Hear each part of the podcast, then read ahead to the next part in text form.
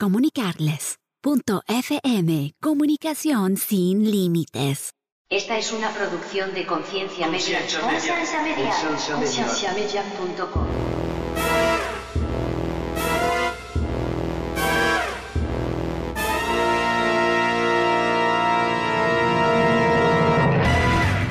El ser feminista y creyente, porque no son separados. El feminismo tiene como base la igualdad social y no estamos hablando de las mujeres sobre los hombres, estamos hablando de las mujeres y los hombres juntos. E- e- Eso no, no es contrario al mensaje de Jesús, no es que Dios sea machista. Eh, Jesús justamente vino para eso, para reivindicar todo ese sistema patriarcal que de por sí es parte del, del pecado que cayó en el mundo. O sea, Bienvenidos al programa de Conciencia, un programa que tiene como meta crear conversación y promover la autoeducación en las personas, enfocándose en preguntas y temas que por años han sido ignorados y vetados, y trayendo opiniones educadas y respuestas modernas a ideas tradicionales y pasadas de tiempo. Conciencia es una organización centrada en la existencia de Dios y en la necesidad de que las personas tengan las herramientas necesarias para poder defender aquello en que ellos creen.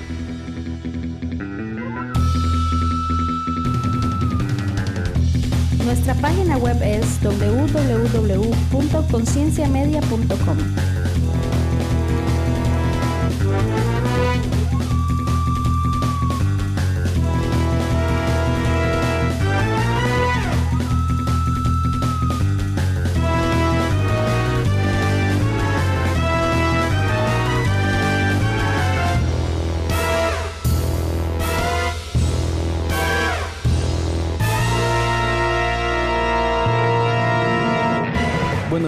bienvenidos una vez más al podcast de Conciencia. Mi nombre es Andrés Yo soy Frank Joya. Yo soy Tony. Yo soy Evil. y tenemos una invitada especial de Costa Rica. Es eh, Elimar. Eh, Elimar y yo somos amigos desde hace mucho tiempo. Fuimos al colegio juntos y tenemos un tema muy interesante que queremos eh, tocar hoy, eh, que lo vemos bastante relevante con, con respecto a lo que es feminismo y feminismo teológico, teología feminista y cosas así. Y Eli sabe un poquito al respecto. Entonces, Eli, ¿cómo estás? Hola, hola, muchas gracias por la invitación. Este, sí, bueno, em, sí, por favor dígame Eli. Y pues el tema de, de experiencia, no, no sé exactamente, pero sí, yo pertenezco a una red de teólogas eh, que son feministas o con perspectiva de género, ¿verdad? Que son teólogas, este, biblistas, activistas, lideresas, pastoras de iglesias, que hemos querido em, llegar a todo lo que es cristianismo desde la perspectiva de género, eh, desde la perspectiva de mujer. Y por esa razón específica nos trajimos a la Ivo también.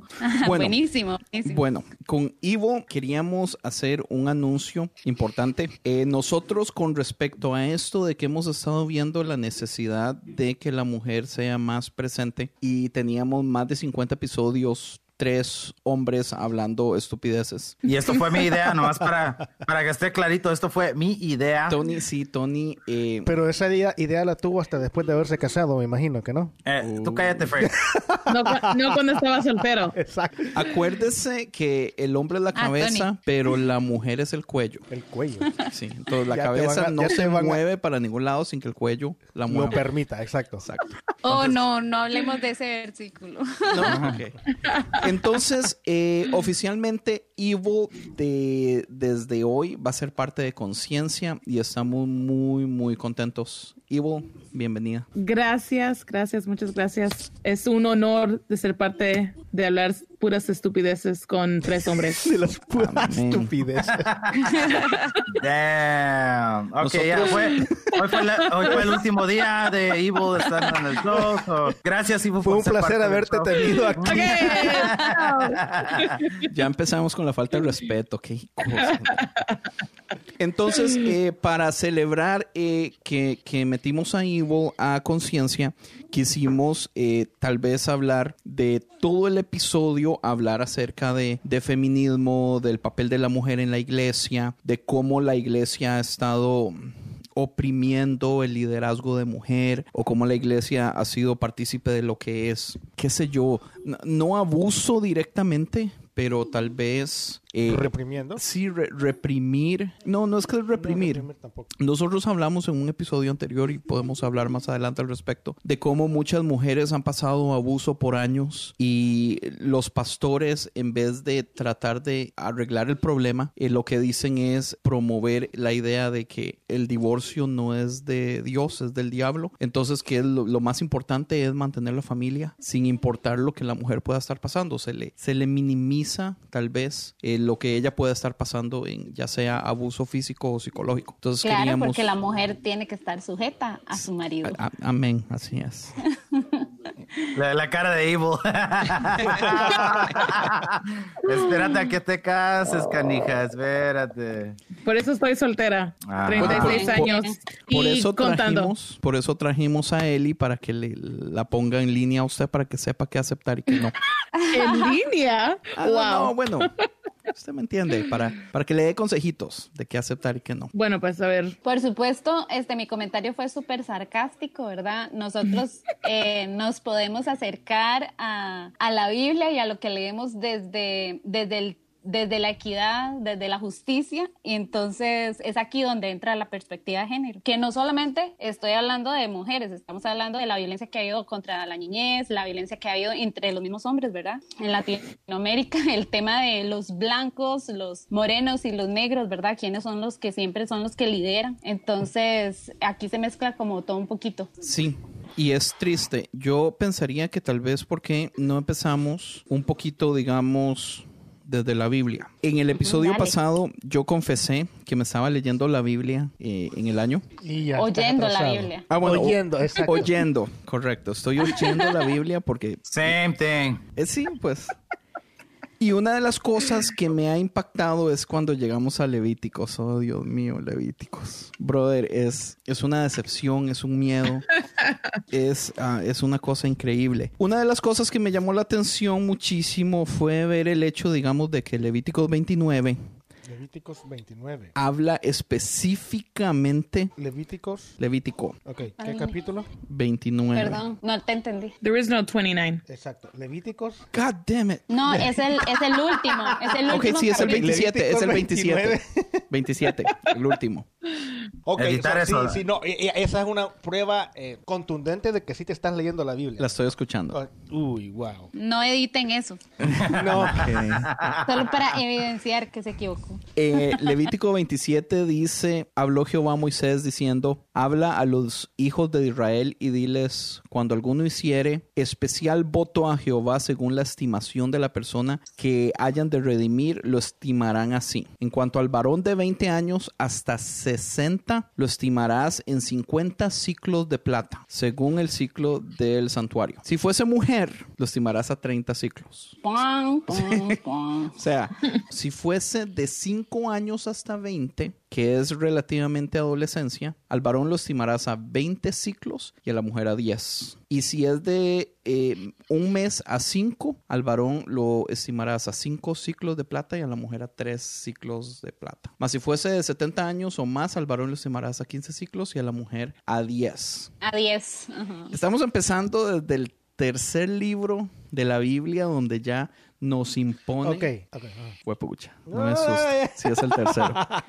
Nos imponen de un solo que la mujer vale menos. Ahora, uno de los problemas grandes que yo siento también es que Pablito, que clavó un clavito, tomó bastante tiempo en ciertos libros para hablar de la mujer. ¿Libro de qué? Hay un libro específico que se cree que Pablo no escribió y es el libro que habla más mal acerca de la mujer o, o del papel de la mujer en el Nuevo Testamento. Y se me olvidó buscar específicamente cuál era. Yo creo que es Timoteo, pero no estoy seguro. Entonces podemos ver en la Biblia casi desde el principio hasta casi al final donde se nos da esta idea de que la mujer es menos. Y a mí eso mm, me encabrona bastante.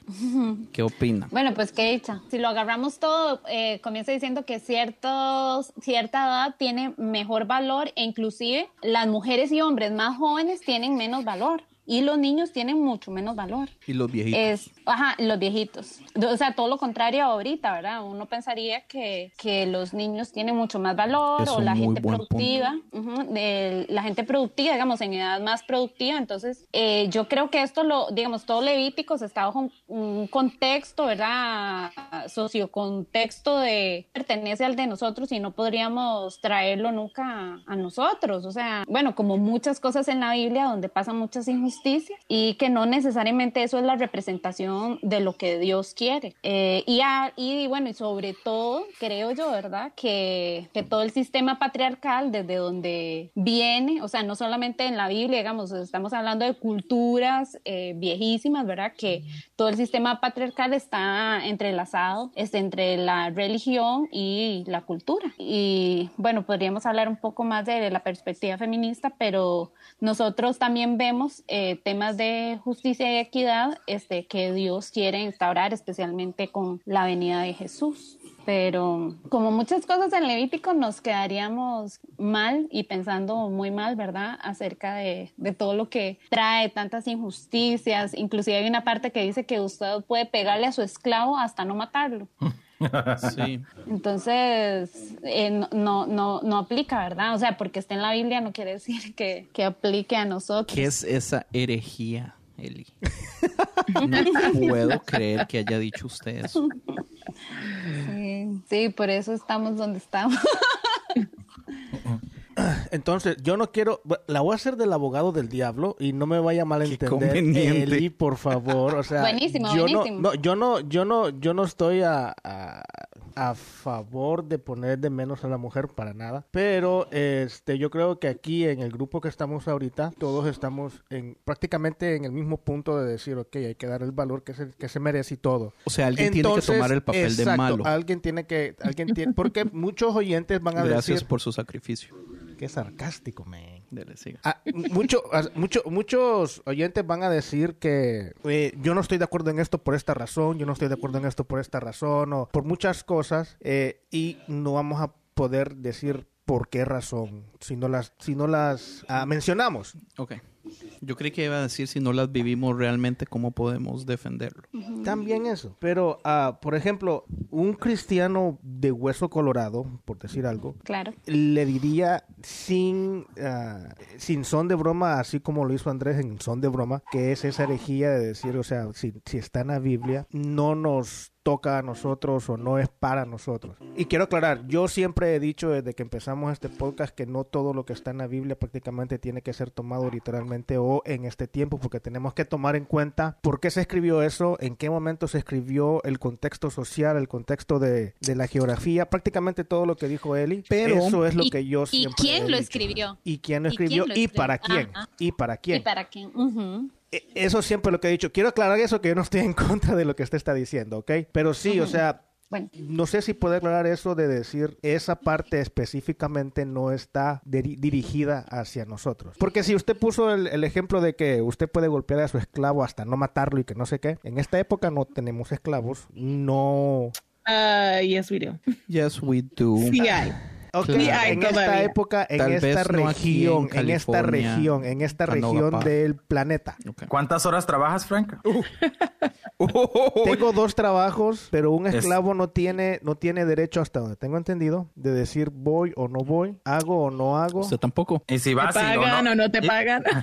y si no a un vas, no esclavo tienes... no le pagan más de lo que. ¿Cuántos Es más, es más, es episodios más, es más. faltó por el trabajo el año pasado? No sé cuánto grabaron, pero yo no me siento esclavo, sino que siempre hay que pagar un precio. ¿Quieres que me meta en ese tema? Siempre hay que pagar un precio y gracias a Dios eh, voy estoy viendo los resultados empezando desde hace dos meses, porque ahora sin yo sin tener necesidad de yo ofrecerme o pedir algo, me lo ofrecieron a mí, me dijeron quiero que tú seas esto, quiero que tú tengas esto, quiero que tú hagas la suficiente cantidad de dinero para decir no necesitas dos trabajos y que te quedes con nosotros. Ay, qué dicha, Ay, Frank. sí. Qué bendición. Entonces, entonces yo no me siento así. Yo siento que he trabajado un poquito más para lograr algo que yo quiero. Una meta, ¿me entienden? Yo no me siento esclavo. Está bien, ya. Nah, Eso era broma. Llega al punto No, primero. pero No, pues, ya llegué al punto. Jesús, Pucha, más defensivo. Ya llegué al punto y el punto es eso, o sea, cómo podemos definir eh, qué es lo que está escrito en la Biblia para nosotros y qué no, y sin llegar al punto de decir, ok, esto me conviene a mí y esto no, y no agarrar las cosas que, oh, esto no me conviene, entonces esto no quiere decir que es para nosotros. Ok, ¿puedo comentar? Ya, claro, claro, claro, claro. Ok, este, bueno, para mí Pero no me vaya a dar duro a mí, no me vaya a dar duro a mí. Puede comentar, pero su opinión de mujer no va a contar. Exacto. O va a contar un poquito. Wow. Menos, de lo que tiene que valer. Mira. Este, jaja, no me da gracia.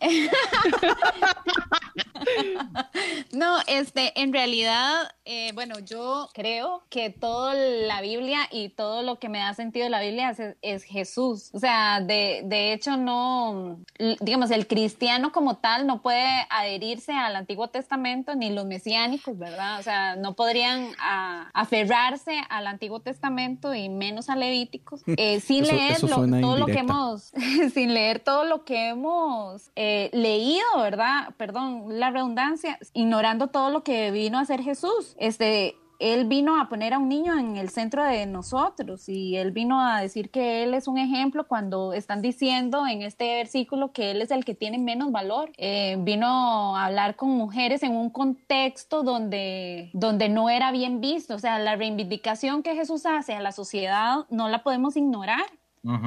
Entonces es de ahí donde yo me tengo que agarrar, donde yo me agarro y donde yo me acerco a la Biblia en paz, ¿verdad? Ante estos versículos. Nosotros- porque, porque. No, termine la idea. La No, idea, si la no, idea, la idea. no No, quiere decir sentido. que sea cierto, es la idea solamente.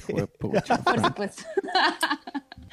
sí. Bueno, sorry entonces por interrumpirla. No, Nosotros no, no, vamos no a nosotros vamos a tener un invitado que es calvinista y el episodio se va a llamar Preguntas a un calvinista y él sí digamos ve la Biblia de un modo literal y esas son varias de las preguntas que vamos a hablar. Pero una de las cosas que yo entiendo que sucede es que nosotros se supone que tenemos que leer la Biblia como con los lentes de Jesús. O sea, nosotros no podemos leer la Biblia esperando que la Biblia nos lleve a Jesús, sino que nosotros tenemos que ver a Jesús esperando como que nos ilumine la Biblia. No sé si tiene lógica.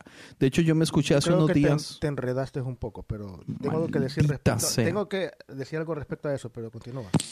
Yo me leí hace poco un, ah no, sorry, me escuché un episodio de Heretic Leer y escuchar es lo mismo según lo que dijiste, ok. Tú te leíste un episodio, ok. me leí un episodio de podcast de Heretic Happy Hour donde estaban hablando eso, si nosotros en este momento adoramos, nosotros en ese momento en el 2019, nosotros me refiero a la iglesia, adoramos a Jesús o adoramos a la Biblia. Eh, yo una vez puse una foto en el Instagram de Conciencia que decía en el principio era la Biblia y la Biblia era Dios eh, como una burla, porque nosotros queremos que la nosotros queremos simplificar las maravillas de no solo la creación de Dios, sino de lo que Jesús vino a hacer a un libro de no sé cuántas páginas, 1300, 1400, o sea, Depende del tamaño de ¿con la qué letra. huevos nosotros queremos simplificar algo tan magnífico? Respecto a se me eso- salió lo, lo cristiano. No, Cristian. Respecto a eso, ya hablamos una vez, según recuerdo, o mencionamos esto una vez, que no tenemos mu- mucha diferencia entre los, los, los- los católicos, con todo respeto, porque los católicos tu- tuvieron que buscar algo a que adorar y pusieron, como por decir al Papa, que es algo infalible, que Cierto. lo que diga él eh, no puede ser erróneo ni nada por el estilo. Entonces, con todo respeto, los cristianos lo que hicieron es la Biblia. Lo que Ma- dice la Biblia... Eh, con sea, Martín Lutero. Cuando Martín Lutero se ve sin un punto de infabilidad, escogió a la Biblia como ese punto de infabilidad. Entonces, sí, lo- los cristianos, ¿qué es lo que hacemos? O sea, lo que hacemos es, aunque duela lo que le duela, se adora la Biblia. No se adora prácticamente a Dios, sino que se adora la Biblia. Ok, ¿deberíamos entonces nosotros medir la cultura por medio de la Biblia o deberíamos nosotros medir la Biblia basado a la, cultura? Es una buena pregunta. Yo creo que mm, ya todos saben mi respuesta, es obvio. Yo pienso que nosotros deberíamos medir la Biblia basado en la cultura. Pero obviamente eso puede ser una herejía para un montón de gente. No, aparte que también no puedes hacer eso en todas las culturas, men. porque hay culturas en las que... ah, En la Biblia está mejor. ah, exacto. Y es que algo tan simple como la cultura, como algunas culturas es, eh, se ve mal eh, tomar alcohol y en otras es lo más normal. Para algunas personas o culturas más bien eh, que una mujer vista de tal forma es súper malo delante de Dios y para otras pues no. Entonces eso no, no, no podemos aplicarlo a todos por igual y a todas. Entonces, ¿qué? ¿Tiramos la Biblia a un lado? No, pues lo que lo- yo pienso que lo que tenemos que hacer es cambiar el modo como vemos a la Biblia. Hacer Y en vez de verla como un manual de vida que nos va a decir cómo vivir, verla como Un este- libro de historia. No, bueno, es que no necesariamente tampoco, porque sí tiene valores que todavía son aplicables. Pero en el podcast de The Heretic Valores, Happy valores, Hour, valores en base a la cultura en la que tú vives. no, como, a- como a las enseñanzas, como digamos Por eso el, mismo, el pero, amor, la comprensión, pero son valores en base a la cultura en la que tú vives o en la que vivimos nosotros aquí. maldita Creo que es el tema de la esencia de lo que es la Biblia o de lo que el mensaje, porque sí, lo podemos ver como un libro histórico, lo podemos ver este como un libro de manual donde nos dice qué hacer y también podemos dejar de leerlo como nos lo han enseñado todo el mundo, porque leemos y citamos versículos como ya nos lo han dicho, entonces yo me acerco a la Biblia según una tradición o una cultura. Por, por eso mismo, Eh, pero es que si lo vemos como un manual, como usted dijo, de, de- de- de- Ella no dijo eso. hacer- Sí, lo vemos como un, una guía, un manual. ¿Qué, es lo- qué palabra usó? Yo fui el que dije Sí, eso. un pero- manual. Un manual, ella dijo Sí, un lo, manual. lo repliqué, pero está haciendo como, como, sí, como lo que, lo que él había dicho, o sea, que lo podemos ver de muchas formas, pero creo que podríamos verlo también desde, desde la esencia, que, que es, como decís vos, sí, es de posiblemente mi perspectiva, que es liberación, justicia, paz, equidad. Esa para mí es la esencia, ¿verdad? Son palabras muy, muy elevadas para mí en español. ¿Qué significa todo eso?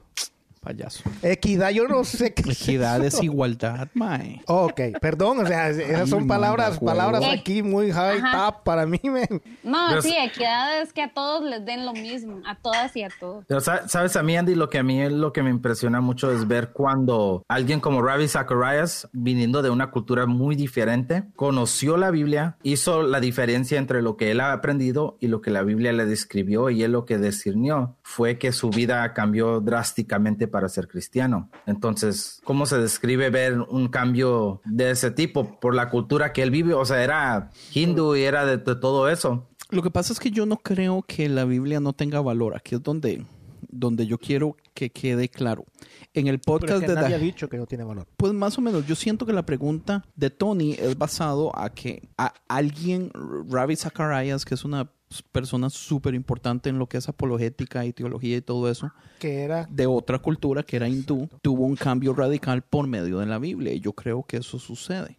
Eh, a- o sea, a muchas personas le sucede. Y de hecho yo sé, digamos, que cuando yo la terminé de leer o escuchar, ¿La terminaste o la termines? la- lo- bueno, ahorita estoy atrasado como 14 días, güey. y la vez pasada ibas adelantado como... Sí, sí, sí, ahorita no, ahorita estoy atrasado. Pero, o sea, yo siento que va a, a enseñarme cosas increíbles. Algo, o sea, yo, yo me siento mal porque hay algo que sí estoy haciendo, que es que estoy disfrutando porque se me ocurrió hacer en el Instagram un hashtag que dice versículos que nadie comparte y estoy sacando los peorcitos, o sea, los, los, los, Los que nadie los que uno hablar. dice, ¿qué es esta barbaridad? Entonces me estoy divirtiendo porque estoy buscando esos específicamente. Pero digamos, hay otras que sí estoy leyendo, o sea, en, en el proceso uno lee cosas y a uno le impactan, digamos. A mí me impactó mucho, por decirlo un ejemplo, el, el asunto cuando José trae a los hijos para que Jacob es, eh, ore por ellos. Y, y el man cambia las manos y no sé, o sea, hay cosas que sí llegan, no hay, no, yo no voy a decir que no, pero se- culturalmente se nos ha enseñado por la institución enseña que es que todo es literal y, y, y, y que todo es, o sea, palabra divina de Dios. Y ahí es a donde yo Te no alabamos, creo. Señor. Ah, perdón. Amén. Amén. Entonces, eh, o sea, para mí es difícil en este momento, ya después de tanto tiempo de estar en esto, lle- llegar a ese punto donde, donde yo lea Levíticos y yo sienta ahora que mis tatuajes son del demonio y que tengo que ir a quitármelos.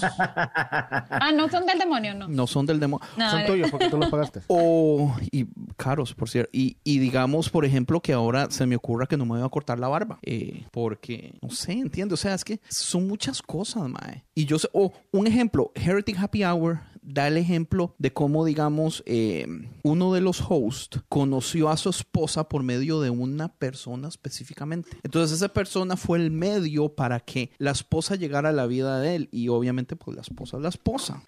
Y él dice, pero esa persona que me trajo a mi esposa a mi vida, o sea, yo no tengo que adorar a esa persona, yo no tengo que poner a esa persona entre, entre las personas más importantes.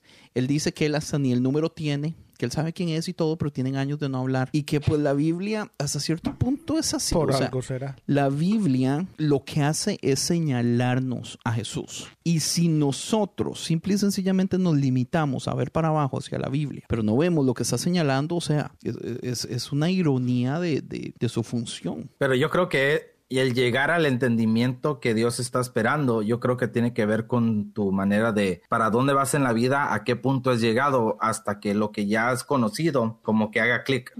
No todos van a reconocer ciertas verdades o ciertas cosas de la Biblia que, que le van a hacer. Con... Por eso me enojé tanto con lo que estábamos platicando de la muchacha esta. Sí, qué playa. Porque- explique un poquito lo que usted hizo. Estaba- Ajá, a ver, a- cuenten. Había un, no sé, estaba yo nomás eh, mirando por el, el eh, ¿cómo se llama? El Instagram. De, de- y estaba un video de una muchacha que estaba dando una, un Bible study, un, una, un estudio cortito. Y no Entonces, me- leo la Biblia, solo voy a decir que no leo ni un versículo de la Biblia. Pero tenía Entonces- la Biblia abierta. Ajá, la tenía abierta, pero no la leo. Entonces a mí me dio coraje escuchar porque ella estaba hablando de la obediencia. Entonces cuando ella empezó a hablar del- de, que, que Dios este, pida, eh, eh, pida- esa chamaca eh, o chava o muchacha o lo que sea no era igual que Andrés, porque Andrés siempre ha venido diciendo hasta este año que How él no you. lee la Biblia, How pero habla de... fucking dare you. ¿Sí o no? Está todo grabado y está todo subido en, Ok, es en los podcasts. Pero esta muchacha estaba explicando que, que, que viene siendo la obediencia y que a veces Dios nos pide que dejemos nuestros pensamientos, nuestros deseos, nuestros sueños y esto y lo otro, lo otro. Y a mí lo que me da coraje es que para mí yo veo que eso como que aleja a la juventud, aleja a mucha gente de querer conocer quién es Dios porque lo hacemos sentir como si nosotros somos mejores o eh, estamos en un nivel donde estamos hablando de cosas súper espirituales y, y me da un coraje. Pues es, es, la técnica de la culpa. Es, es tirar culpa y, y, eh, y vergüenza, shaming. Pero digamos, yo entiendo su punto porque ella dijo algo basado en la Biblia que, que pues yo entiendo que dé coraje. Yo entiendo que el hecho de que usted le diga a los jóvenes que sus sueños usted tiene que dejarlos por Cristo, es así como, ¿entiende? Lo que a mí me da risa es que Tony, o sea, la trató fuerte como Tony es, porque Tony, aunque es el mejor cristiano entre nosotros, aunque tengo que conocer más a Evil, este, Tony es un freaking asshole, man, con la gente. El mae no se mide, el mae trata mal y todo eso, entonces me da risa. Pero digamos, por ejemplo, e- el, el asunto de todo esto es la mayoría de iglesias, estamos hablando más de un 50.1% todavía no deja que mujeres sean pastoras, que mujeres tengan papeles eh, grandes de liderazgo y todavía están con esta idea del egalitarian view, donde el, el hombre es la cabeza, el hombre es el sacerdote y el hombre es el que puede liderar. Entonces, no importa, digamos, como veamos la Biblia, cómo la interpretemos, cómo escojamos qué es literal, qué no. De todas formas, la institución en este momento toma la decisión generalmente o por default de que la mujer sigue siendo menos. Y aquí Claro. es donde tenemos un problema grande. Y, y la mujer soltera es mucho menos, porque la mujer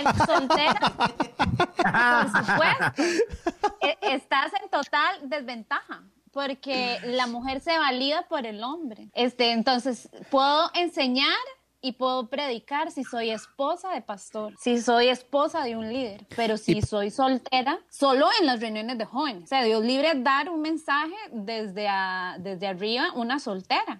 Y eso es Y sol- basado en opiniones de la iglesia de Costa Rica, ¿verdad? ¿Y qué, Por tal, supuesto. ¿Y qué tal las viudas? A mí, pregunto esto porque yo conocí a un pastor que era, ¿cómo le diré? Famoso aquí en Estados Unidos, pero en, en una denominación con esposa, ¿Cuál denominación? a apóstoles y profetas. Sí, a perro. No, lo, lo conocí, te digo. eh, Ok, tuvo un accidente. Estoy, estoy dando el ejemplo. Está bien, está bien. El señor se murió, la iglesia era fuerte y grande, ya los hijos estaban grandes, el señor se murió, la iglesia era como uno grandísima, pero después quedó ella como pastora y poco a poco se fue muriendo. La iglesia. Lo que, sí, lo que muchos dijeron era porque era mujer, otros dijeron que no supo liderar. Eh, yo no me voy a meter en ese tema, sino que la, la pregunta mía es, o sea, lo que está diciendo Sí, Eli, si se pierde el valor en el momento en que el hombre muere. Porque dijo que puede ser líder si es esposa de pastor, pero si es soltera solo puede hablar con los jóvenes o cosas así. ¿Qué tal cuando ya es viuda y ha sido esposa de pastor? Eh, en Costa Rica. Bueno, eh, en, en un sistema, insisto, ¿verdad? Un sistema patriarcal donde el hombre siempre tiene muchas ventajas. Y no estoy hablando de- o sea, realmente el hombre siempre tiene más ventajas. O sea, es más fácil acceder a muchos trabajos, tipos de trabajos y a mejores sueldos, ¿verdad? En, las iglesias es exactamente lo mismo. Entonces, me imagino yo que una viuda no puede resistir tanto sola. O sea, por eso es que las alianzas entre mujeres son muy importantes. La, la resistencia ante el sistema patriarcal, porque aunque ustedes me van a decir, no, yo creo en la igualdad y todo, siempre hay algo que deconstruir, o sea, siempre hay algo dentro de nosotros que cambiar. ¿Por qué pienso yo así? O sea, ¿por qué creo yo que soy yo el que tiene que hablar siempre? Eh, ¿Por qué si soy yo, eh, por qué yo hombre puedo aportar más? Eh, de repente no nos damos cuenta y hasta las mismas mujeres, que una vez comentando con Andrés, este, que las mismas mujeres que también estamos dentro del sistema, ¿verdad? Siempre cedemos algunos espacios que, que pueden ser perfectamente de nosotras, pero que inconscientemente o porque estamos acostumbrados eh, creemos que deberían de ser para hombres. Entonces el, el tema el tema todo este de que cuando me caso entonces voy a tener más valor porque tengo un hombre a la par mía y, y entonces ese hombre me va a validar y la gente me va a respetar. Y hay temas en los que me voy a poder empoderar más porque tengo un hombre a la par mía. Pero realmente un hombre no necesita una mujer para, para dar su valor. Entonces es aquí donde vemos que la iglesia no está actuando.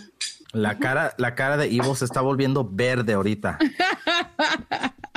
Ahora, Ivo, Pero- la razón es porque usted no ha vivido esto del todo, porque digamos, usted es líder en su iglesia eh, y es joven y es soltera, entonces díganos su opinión desde el punto de Ah, vista yo- personal, experiencia. le doy, le doy gracias a Dios que um, estoy en una iglesia con la persona que es el líder, el primer pastor es una mujer. Ah, mi pastora, Oh. mi pastora es la primera. Su esposo sería el segundo. Él también es pastor. They co-pastor. Son Qué co-pastores vergüenza juntos. para el hombre. No, mentira. Pero, pero ah, le doy gracias a Dios. Pero no crecí ac- aceptando eso. Yo crecí en la iglesia bautista. En la iglesia bautista, ah, la mujer solo podía subir al altar y cantar, pero no podía predicar, no podía levantar y levantarse y decir amén, aleluya.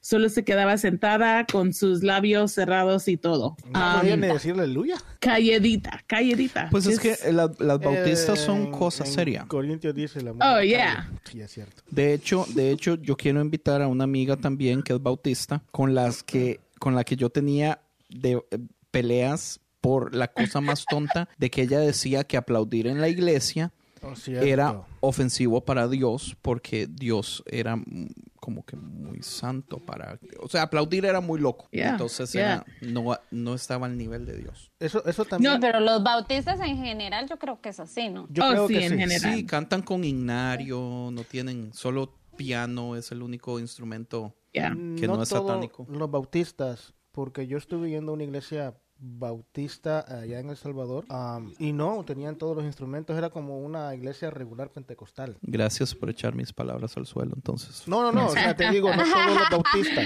A lo mejor era bautista Bueno, sí, pues, reformada. Algo, algo, algo así, Yo porque pienso que- el pastor, el pastor general de esa iglesia, este, como que él empezó de cero porque empezó en un garage de, de su casa y la iglesia empezó a crecer, pero la iglesia se llamaba Bautista.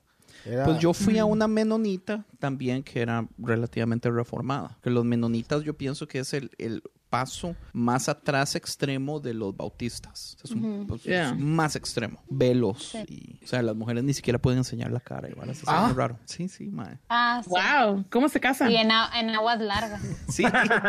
Se, casan en secreto. Se casan en secreto por foto. No, pero yo en verdad soy agradecida por los bautistas. Ellos son, yo me salvé a la edad de ocho años ah, por los bautistas, tocando en la puerta, diciéndome, hey, ven para la iglesia. Yo digo, sí, vámonos. So, um, por eso sí le doy gracias a Dios um, por los bautistas. Pero ahora, en esta edad, en esta sociedad que vivimos, um, teniendo una mujer como pastora es una bendición. Um, Claro. Es, an- like, me da oportunidad de pararme y predicar. No solo a los jóvenes, pero a la congregación.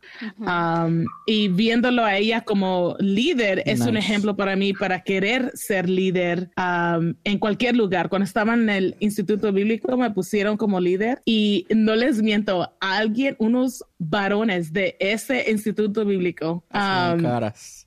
no, Molestos. they egged, they egged my car, like con No huevos. way. Yes, porque no querían, no querían que una mujer les les dijera qué hacer por un semestre. Like, I- era horrible, pero yo me quedaba así, like, no, yo te digo que te metas porque yo dije, yo aquí mando. No. yeah, Sí, so es, so hay, hay, hay hombres que en verdad no les gusta que mujeres les digan qué hacer, aunque están puestas ahí por razones, you know? Sí, pero sos privilegiada porque Sí, es realmente yo creo que eso no, no es... Es la minoría. No es muy Sí, común. es la minoría. Eh, Es un ideal lo tuyo, porque casi no, no conozco a nadie así que... Especialmente en Latinoamérica, no solo Costa Rica, sino ah, si nos Desde vamos de México, para a la abajo. Patagonia. Eh, yo pienso que van a ser pocos los casos donde realmente la mujer es, es la, la pastora principal. Sí, porque en Latinoamérica es bien duro eso, es bien difícil. No- nosotros en nuestra iglesia, pues el pastor y la pastora tienen el, el- el mismo título, entonces ella no es esposa del pastor, es pastora también. Y algo interesante también es que tenemos a otra pastora con título que es divorciada y es pastora. ¿Su título dice divorciada? Su título dice pastora y O sea, es divorciada todo y la mundo sabe, o sea, todo el mundo sabe, todo el mundo sabe. Y si ¿no? se casa, va, va a ser casada por segunda vez. I know. Sí, lo cual, pues, o sea, si, si nos vamos de nuevo ya a la Biblia, especialmente en lugar de liderazgo, pues eso sería un problemón grande. Oye, pero también en, en México, si se ponen a pensar, ¿a poco no la Virgen María es un, un personaje demasiado fuerte en la Iglesia Católica? Es, es, un, es una muy buena pregunta en ese caso, pero es que la Iglesia Católica es, es una contradicción, porque dígame una sacerdota o- Exacto. o, una padre. Totalmente. Pero porque, por, por causa mucho de que... Madre, dude. ¿Es una madre o qué? Porque el- de, de caso, porque lo que pasa, y esto no sé si pasa mucho en Costa. Rica o lo que pasa mucho en Costa Rica o en otros países es que en México la madre es la figura más fuerte de la familia. Ah, Ajá. Sí, Sí, dele. Ajá. Dentro del sistema también patriarcal, eh, la, la mamá o digamos la, a veces es la abuela, ¿verdad? Que es la figura más fuerte, como decís vos, pero en las áreas domésticas, ¿verdad? En las áreas de crianza, Claro. en las áreas eh, donde yo te alimento, donde es cierto, me das el dinero que vos me das, yo lo administro para darle de comer a los 50 huilas. Entonces, Yo pienso que eso sucede gracias a que el machismo le da permiso al hombre de lavarse las manos y decir, usted hágase cargo de los hijos porque mi responsabilidad es trabajar. Entonces Claro. no, es, es, es una... fuck, ¿Cómo se dice? Es... No, ya me, ya me pegué. Ok, ent- eh, y, y sí, eso que dice él, siempre la mujer es como demasiado importante en la familia, pero para estas, digamos, el día que, que esta mujer decida irse a trabajar, estás, va, va a caer, ca- cae todo, todo el sistema, porque ella se fue a trabajar y entonces descuidó los hijos y ya nadie come bien y entonces se enferman, etcétera, ¿verdad? Todo, toda la, todo el tema de la crianza está recaído sobre la mujer. Y el Brian embarazó a la Nayeli. Ah. A la Brittany. La Brittany. La Brittany. Oye, Eli, no, no, no nos, no nos ah, dimos cuenta no te preguntamos, ¿tú eres soltera o casada? Yo soy casada y felizmente casada y tengo un hijo. ¿Cuántos Y años ya de casada? Este mes cumplo seis años. Ok. Y por cierto, el hijo es adoptado, lo cual es otro tema que me gustaría tocar. Ah, le admiro mucho eso. Bueno, mi, mi hijo no es adoptado, mi hijo fue adoptado. Este, Güey, ¿cuál es la y- diferencia? Ajá, bueno, porque eh, la adopción es un proceso, no es algo que permanece. Exacto. Ella lo adoptó. Entonces, Uy, qué cachetada filosófica me acaba de dar. No, pero, pero eh, de esto se trata y esto es lo chido de estos espacios porque hablar de la adopción, eh, bueno, es otra de mis pasiones y entonces a mí sí me gusta como comentar, ¿verdad? Que eh, el tema de la, de la etiqueta de que él es adoptado, en realidad debería de ser que él fue adoptado. Sí, es un muy buen punto el hecho de que deberíamos aprender a utilizar las palabras correctamente, Los términos correctos. los términos. Sí, este, bueno, nosotros adoptamos a mi hijo hace eh, cuatro años y medio. En mayo cumple cuatro años y medio. Llegó de dos añitos y medio. Pero realmente, este, nosotros no íbamos a adoptar a mi hijo. Eh, él llegó a nuestras vidas porque estamos en un sistema que que creo que también hay en Estados Unidos, no, sí hay en Estados Unidos, pero aquí en Costa Rica no es una figura así como muy popular, es que nosotros eh, íbamos a hacer un hogar temporal y de repente nos vimos en un año y ya iban a ser dos años y Ever seguía en mi casa. Entonces tomamos la decisión que lo queríamos adoptar, pero en esa figura, o sea, no es algo que, que, que las personas puedan optar por una adopción siendo temporales, eso no, Aquí lo, se lo de llama nosotros... el foster system. Foster houses. Ajá. Este, sí, aquí de hecho la, la gente que tiene niños eh, temporales y los quiere adoptar muchas veces se los quitan. Entonces lo de nosotros fue como un milagro, fue una excepción. Pero sí, ha sido todo, todo un proceso. Eh, de hecho, Ever todavía no tiene nuestros apellidos y, Ever hace se muy poco. Ajá, Ever, como forever. Este, sí. Nosotros Eh, tenemos un Ever que es muy cercano al podcast. Es el primo ¿En del serio? Espíritu Santo. El primo del Espíritu Santo, sí, es un invitado que tenemos muy seguido. Ah, yo se lo he llama- escuchado, yo creo. Se llama Mora, Ever Mora, y como la Biblia dice el Espíritu Santo mora, entonces ahí viene el chiste. Ah, ok. Pero bueno, sí, así es. Ah, bueno, sí, que Ever no tiene todavía nuestros apellidos. Mm. Eh, y acabamos de hacer, bueno, hacer, comenzar eh, como el proceso, hay que pagar abogado, presentar al juzgado, que queremos cambiarle los apellidos, es otro proceso. Pero Ah. sí, aquí estamos. Y allá en Costa Rica creo que esos procesos son muchísimo más lentos que aquí. Ok, bueno, es que sí, eh, hay todo un tabú con el tema de la adopción. La gente no adopta a ciertos niños o niñas, ¿verdad? Eh, si es un, di- un niño indígena, no lo, no lo, digamos, está Ah, como sí, en la complicado. última de la lista. Si tiene alguna discapacidad, aunque sea leve, digamos, como, o algún problema cognitivo, digamos, o algún diagnóstico como autismo, no los adoptan. Quieren niños muy pequeños, ¿verdad? Entonces el, el sistema más bien los va expulsando como, como ya grandes y no quieren niños pequeños. Los van poniendo al final de la lista. Ajá. Entonces también hay un convenio, ¿verdad? Que, que es que los niños tienen que tratar de que permanezca en consanguinidad. Sí, con hermanitos. Entonces, sí, bueno, si tuvieran hermanos, pero si no, lo que necesitan es ver si más bien una tía quiere adoptarlos o una Ah, abuelita. ok. Entonces tratan como de eh, que la primera opción sea su familia sanguínea. No importa si la si hayan mejores opciones de adopción, digamos económicas. No, lo, lo primero es que aunque sea pobre y la abuelita lo quiera tener, este, pues, Esté con pues se lo dan. pariente. Ujú, exacto. Wow. Entonces eso hace que, que todo sea todo sea más lento. Entonces, eh, aparte de que no hay cultura de adopción, por un lado, entonces aquí el PANI, que es el, el Patronato Nacional de la Infancia, digamos, el, el ministerio que se encarga o en el instituto que se encarga de, de niños en abandono o de niños este, que no tienen resuelto su, su tema judicial, también tiene ahí todo un proceso que es de trabajadora social, de psicólogo. Entonces, sí, de repente es el sistema y de repente es la persona que quiera adoptar, que por eso se dura mucho, ¿verdad? A mí, ah, yo admiro muchísimo eso. Mi cuñada, de hecho, la hermana de mi esposa, también eh, ella y el esposo se metieron en el sistema de foster house aquí y ya han tenido, como en dos años, han tenido tal vez como unos siete chiquitos. Y lo triste del asunto es ver con la facilidad que usted se encariña con esos niños y el hecho de que pues se los quitan en cualquier momento. Entonces, digamos, ellos han, han sufrido mucho. Ellos están esperando poder hacer adopciones también eh, cuando sea disponible. Aquí es un poquito más fácil el adoptar al final, pero siempre aplican las mismas reglas también, siempre que ojalá quede en, en familia primero de sangre. Pero, pero qué bárbaros. O sea, eso, eso, eh, no sé.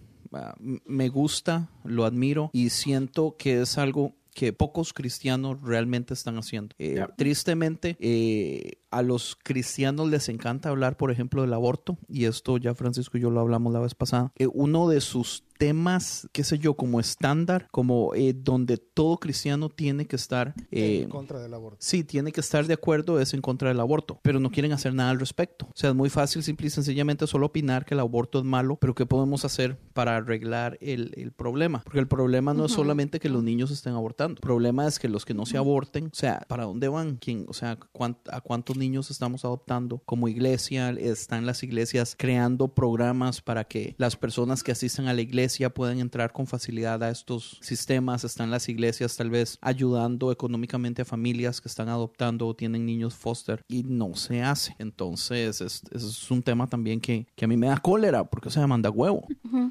Este, yo hace como unos meses eh, eh, una amiga me reclamaba, entonces ella me decía, pero ¿cómo vos estás apoyando o te parece o abiertamente apoyas todo, todo el tema del aborto? Pero el tema del aborto no es así de simple, no es como, ¿a quién le gusta abortar? O sea, ¿a quién le gusta esa idea? Nadie. Pero todo lo que contrae tener niños en abandono, o sea, todo lo que, todo lo que es al sistema, a, a vos, a mí, a, a las instituciones, al Estado, todo lo que se tiene que invertir por niños que nadie ha querido. Porque tener niños no queridos, o sea, que niños an- anden por ahí, eh, es un gasto enorme. O sea, los niños que no son queridos no desarrollan este, neurológicamente muchos temas, eh, problemas cognitivos. O sea, ya sabemos, los niños que salen del sistema son niños que, que están en prostitución, que se acercan a las drogas. O sea, si aún niños queridos delincuencia. Si aún niños queridos tienen problemas, imagínense niños cuando no son queridos.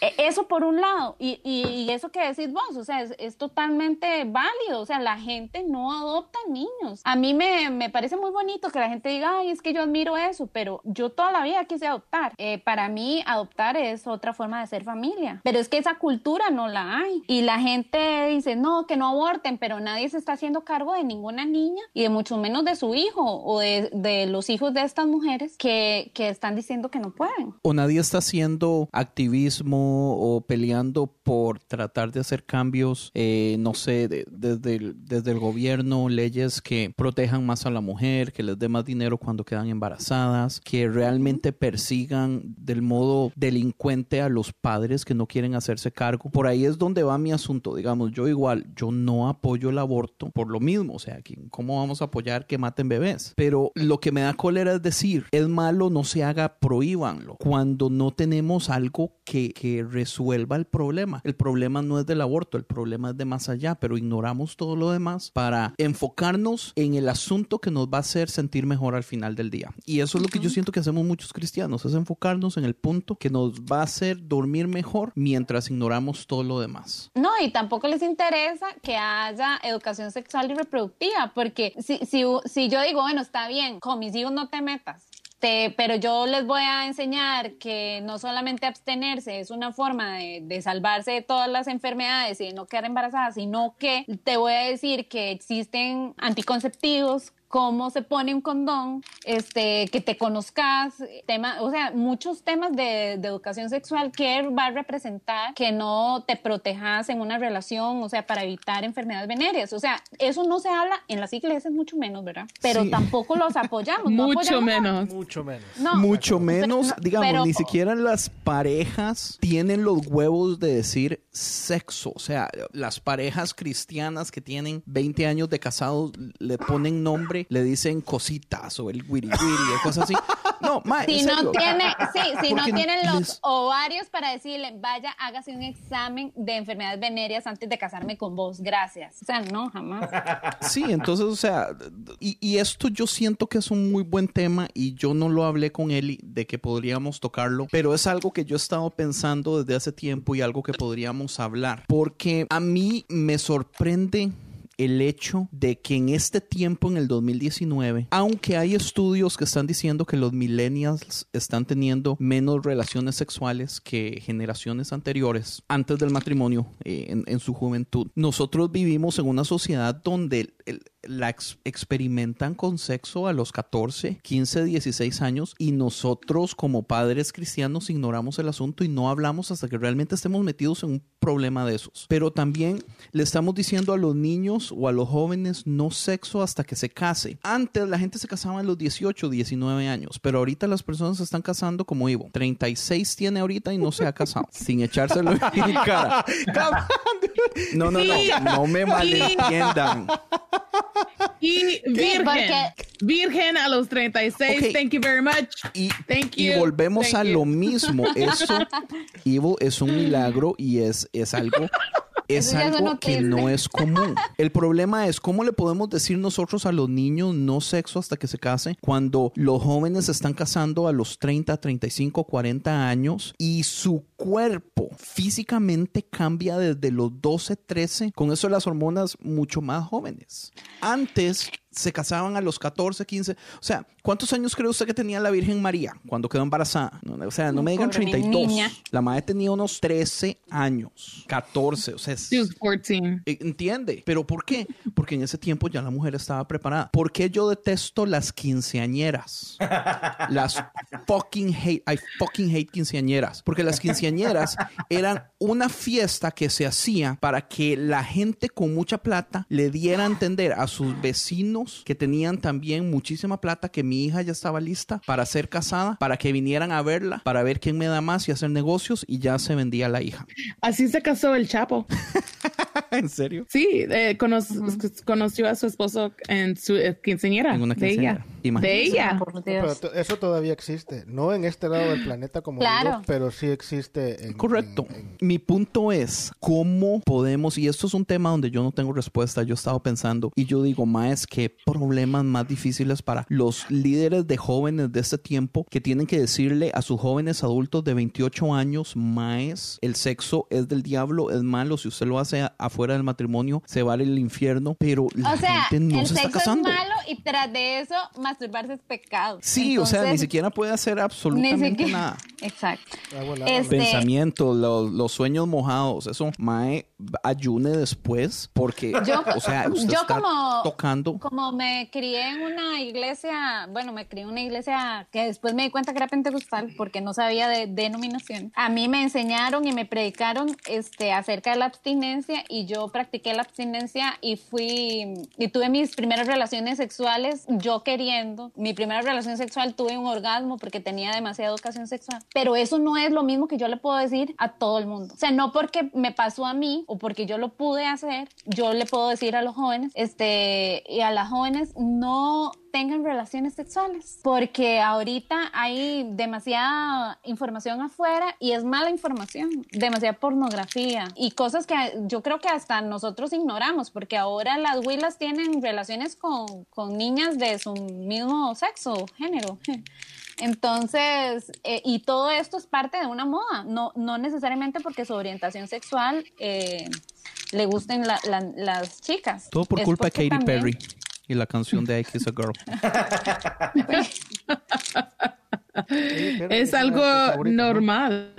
I like it. Yeah, Guilty okay. pleasure. Okay. Pero digamos, lo, lo increíble es eso. O sea, lo increíble es cómo los jóvenes ahorita dicen, ok, si vamos a hacer algo, digamos, que sea oral o que sea anal o que no sea, digamos, el coito regular porque ese es el que es pecado. Ajá, Entonces, exacto. siempre El buscan backdoors. loophole. El loopholes. Para tratar, de todas formas, ¿por qué? Más, porque lo van a hacer. ¿Entiendes? O sea, yo no le estoy diciendo, dígale a sus jóvenes que vayan y tengan sexo. No, yo le estoy diciendo, maes, tenemos que hacer algo como iglesia porque lo estamos haciendo mal. La cultura no está sirviendo en este momento como lo hemos estado haciendo por años y hay que arreglar el asunto porque los jóvenes están saliendo de las iglesias, por lo menos en Estados Unidos, que es donde yo he leído reportajes eh, y estadísticas y, y cosas, digamos, de, de Lifeway, de Barna. O sea, los jóvenes están jalando de las iglesias por manadas. Es, un, es increíble los números.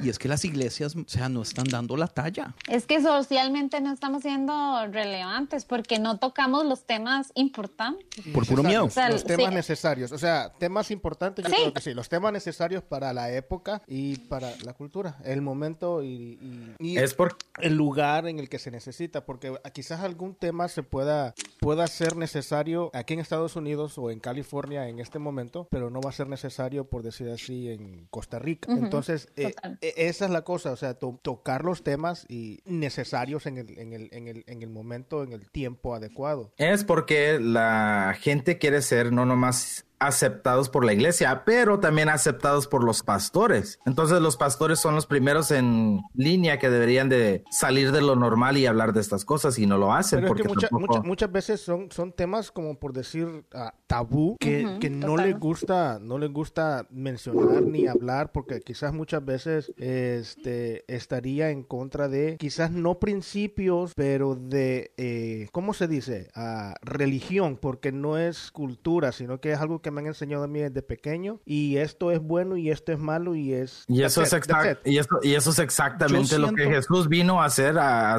dar la contraria. Yo siento que Jesús vino y tuvo los ovarios necesarios para hablar de cosas que eran culturalmente relevantes y, y- y fuera de lo normal.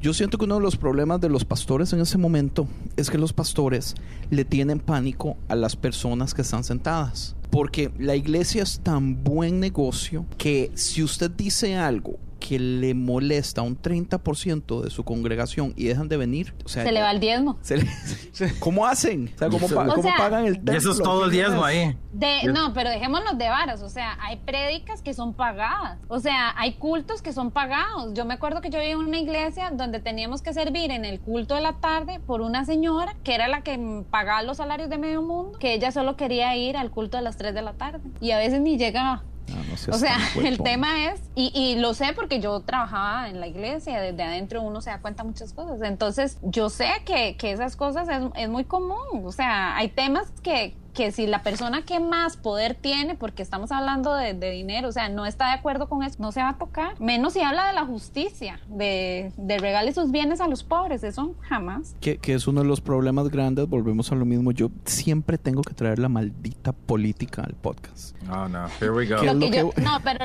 lo que yo no entiendo es cómo todo esto no puede ser político. Sí, también. Sí, es cierto. O sea, es- de- debería por default ser político. Pues yo quería, quería preguntarle una preguntita a Eli de... Pregunta una un- pregunta. Este, yo por lo menos nunca he tenido un problema con, con ver una mujer en el púlpito o, o predicar de fijo. Una de mis favoritas es la Joyce Mayer. Lo que a mí siempre me ha dado a entender es que si la mujer en la iglesia o no es tan, in- o por decir, educada o inteligente tal igual como el pastor, tiene que ser hasta mejor que el pastor original para poder ser realmente una persona que sea de más impacto a, a la iglesia o la sociedad. ¿Tú crees que tiene que ser así de esa manera o tú crees que nomás es, ah, no sé cómo describirlo? Yo, yo siento que entiendo. Es Sí, no- como no- culturalmente el hecho de que la mujer tiene que trabajar el doble. El doble, sí. El doble, ajá. Ajá, ajá, y lo mismo eh, usted- es que ustedes lo van a ver en las iglesias, o sea, predica está validado, o sea, quien predica mujer está validado por un título, ya sea psicóloga, aquí en Costa Rica es así, o sea, quien predica es o la psicóloga o la hija o la esposa del pastor, entonces se valida porque tiene un hombre a la par suya o porque tiene un buen título, porque nadie le pide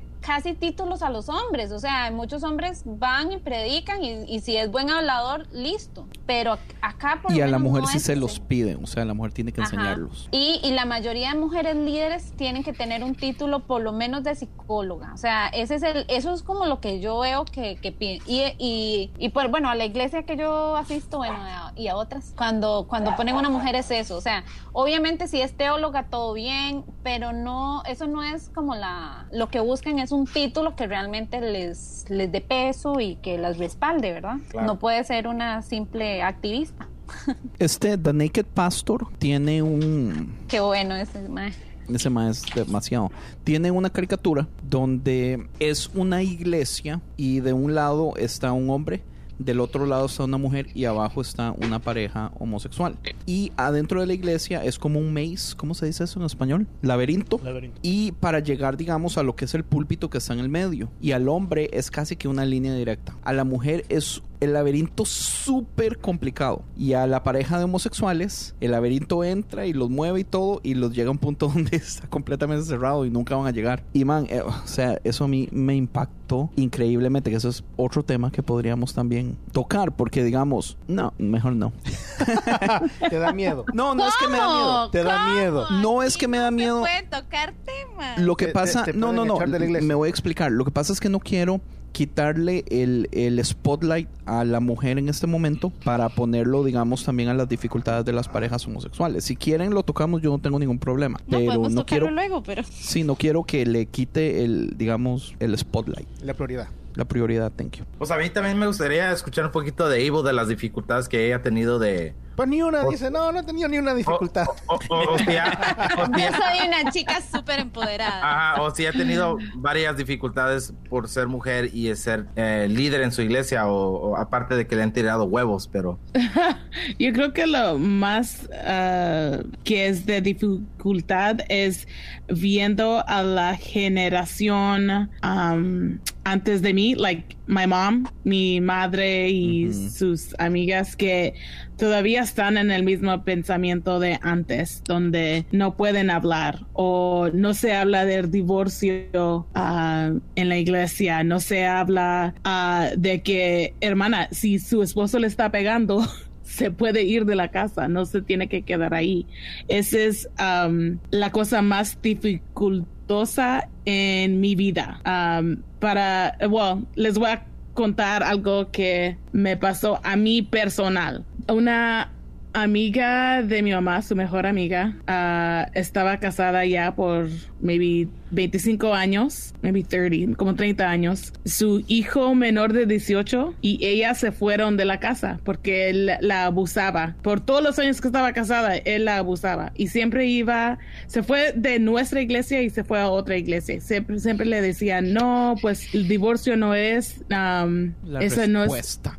la respuesta, ajá, no es, no es de Dios. Ah, al fin, cuando se fue de la casa de él, ah, este fue en un junio, en septiembre, ah, él regresó a nuestra casa a las 7 de la mañana cuando ella se iba a trabajar y la mató enfrente Wow. enfrente de mi casa like yo, en mi casa like yo estaba ahí mi hermano estaba ahí su hijo estaba ahí ah, la mató I remember this story you were telling me a long time ago. Yeah, like y eso me impactó. Eso es nadie habla del abuso. Nadie habla de el like the worst thing that could happen. Nadie lo habla.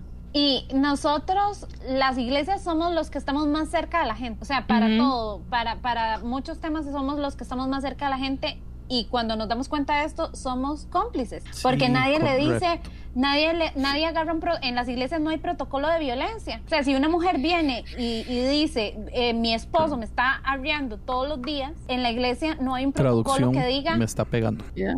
Me están pegando. O sea, en la, en la iglesia no hay un protocolo que diga, bueno, si una mujer viene, tenemos que llamar a los policías y tenemos que llamar a una trabajadora social. No, eso no pasa. La, la iglesia piensa que puede contener todo en perdón y amor. Aquí, aquí en Estados Unidos, creo que si un ministro se da cuenta o el, la persona le comenta me están maltratando físicamente, el ministro está obligado a reportarlo a la policía, Pero el problema es este. que no lo hace. No, el problema no es que no lo haga o no. El problema es que por vergüenza pocas familias o pocas mujeres tienen la libertad de confesar que algo así está sucediendo. Especialmente si, si el esposo es líder, si tiene influencia, eh, si pagan mucho diezmo. Yo escuché un podcast que Tony lo escuchó también, Yep. donde una pastora o una esposa de pastor fue abusada como por cuatro o cinco años no físicamente, pero emocionalmente a puntos extremos donde el Mae le decía que si ella se iba, él se iba a suicidar y un montón de cosas. Eh, eh, abuso psicológico fatal. Y ella era hija de pastores también y ella nunca se atrevió ni a decirle a los pastores de la iglesia, porque ellos eran como copastores, ni a los papás, ni nada por años hasta que llegó a un punto donde ya no pudo más. Y ella ahora se dedica a ir a iglesias y entrenar pastores para decirles, este es exactamente lo que dijo Eli, este es el protocolo, esto es lo que tiene que hacer. Eh, usted tiene que tomar una, un domingo y hablar solamente acerca del abuso emocional y físico y al final decirle a su congregación, eh, si usted está pasando por estas cosas, usted puede decirnos, nosotros la vamos a ayudar y, y en público. Y todo el mundo va a hacer caras como, ay no, ¿cómo sucede? Pero dice ella que en todas las iglesias siempre salen dos, tres, cuatro mujeres después de que se hacen esas predicas, porque las mujeres no saben que pueden hacerlo tampoco. Ajá, pero es por eso tan importante la perspectiva de género, porque nos acercamos a esos versículos que, que por años y por siglos han, han empoderado el tema de que el hombre puede mandar sobre la mujer y que el hombre es, está en un nivel superior y que la mujer debe someterse, porque si leemos la Biblia siempre así, o sea, si nos acercamos a la Biblia siempre así, entonces ninguna mujer va a hablar nunca. Pero cuando desde adentro creamos espacios donde la gente se sienta con libertad de hablar y, y saber que el pastor está en contra de la violencia este, contra las mujeres, porque eso no es algo que hablan abiertamente, eso no lo hablan porque prefieren este, solapar y seguir en el mismo sistema donde el hombre siempre tiene más poder y donde sobre todo este, se empoderan diciendo que, que no, que la mujer tiene que someterse y hacer lo que el hombre diga. Y es ahí donde, donde las personas y las mujeres y los niños no encuentran refugio en la iglesia, que debería de ser así. Y to- todo... Eso, eso tomando en cuenta que el pastor, eh, no hablando mal de los pastores, el pastor tampoco abusa de una o de otra forma de su esposa. Totalmente, ajá. o sea, por no eso quiere es que decir que por ser pastor es a 100% perfecto y Sí, que no es culpable de eso, porque estamos entrando a que el... la autoridad moral. Sí, el, el, el problema del poder. Como en este tiempo, digamos, hay algo muy interesante que está sucediendo. Yo abrí una página para promocionar podcast cristianos, que se llama Podcast Cristianos en Español. Entonces estoy recomendando un podcast cristiano por día. Eh, y es mi intención es, digamos, promover la plataforma del podcast, porque los cristianos están medios atrasadillos. Y promover mucho más a conciencia que todo lo demás. Sí es posible, pero pero no. Este, y algo interesante que yo hice cuando empecé a seguir, que nunca en mi vida he seguido pastores relevantes de Latinoamérica, pero muchos de esos pastores relevantes de Latinoamérica son los que, pues, los que tienen podcast, porque eh, todavía estamos en esta cultura de solamente si usted tiene cierto estatus de poder, usted puede relativamente hablar de, de estas cosas o exponer de la palabra, todo eso. Si usted es un don nadie como nosotros tres, o sea, nosotros no deberíamos estar haciendo esto. Cuatro. Porque, Ya estás dejando a un lado a la mujer. oh my God. Estás dejando a un lado a la mujer. Wow. ¿Qué no pasó? aprendiste nada. Sorry. Es porque la despedimos al principio del show. Oh, ya sí, es cierto. Ah, es sí, cierto, es cierto. Pues lo interesante es esto, lo interesante es que yo digo, uy, pucha, men, qué fácil. O sea, yo digo, en, en el 2019, donde se supone que ya muchas de estas varas deberían estar pasando, es tan obvio lo que es, digamos, todavía lo que es idolatría. O sea, se idolatran a los pastores relevantes, a los líderes de jóvenes relevantes que tienen influencia entre montones de, de personas. Es increíble. Y el problema es esto, o sea, uno como humano, uno no está diseñado para tener poder, el poder cor- corrompe.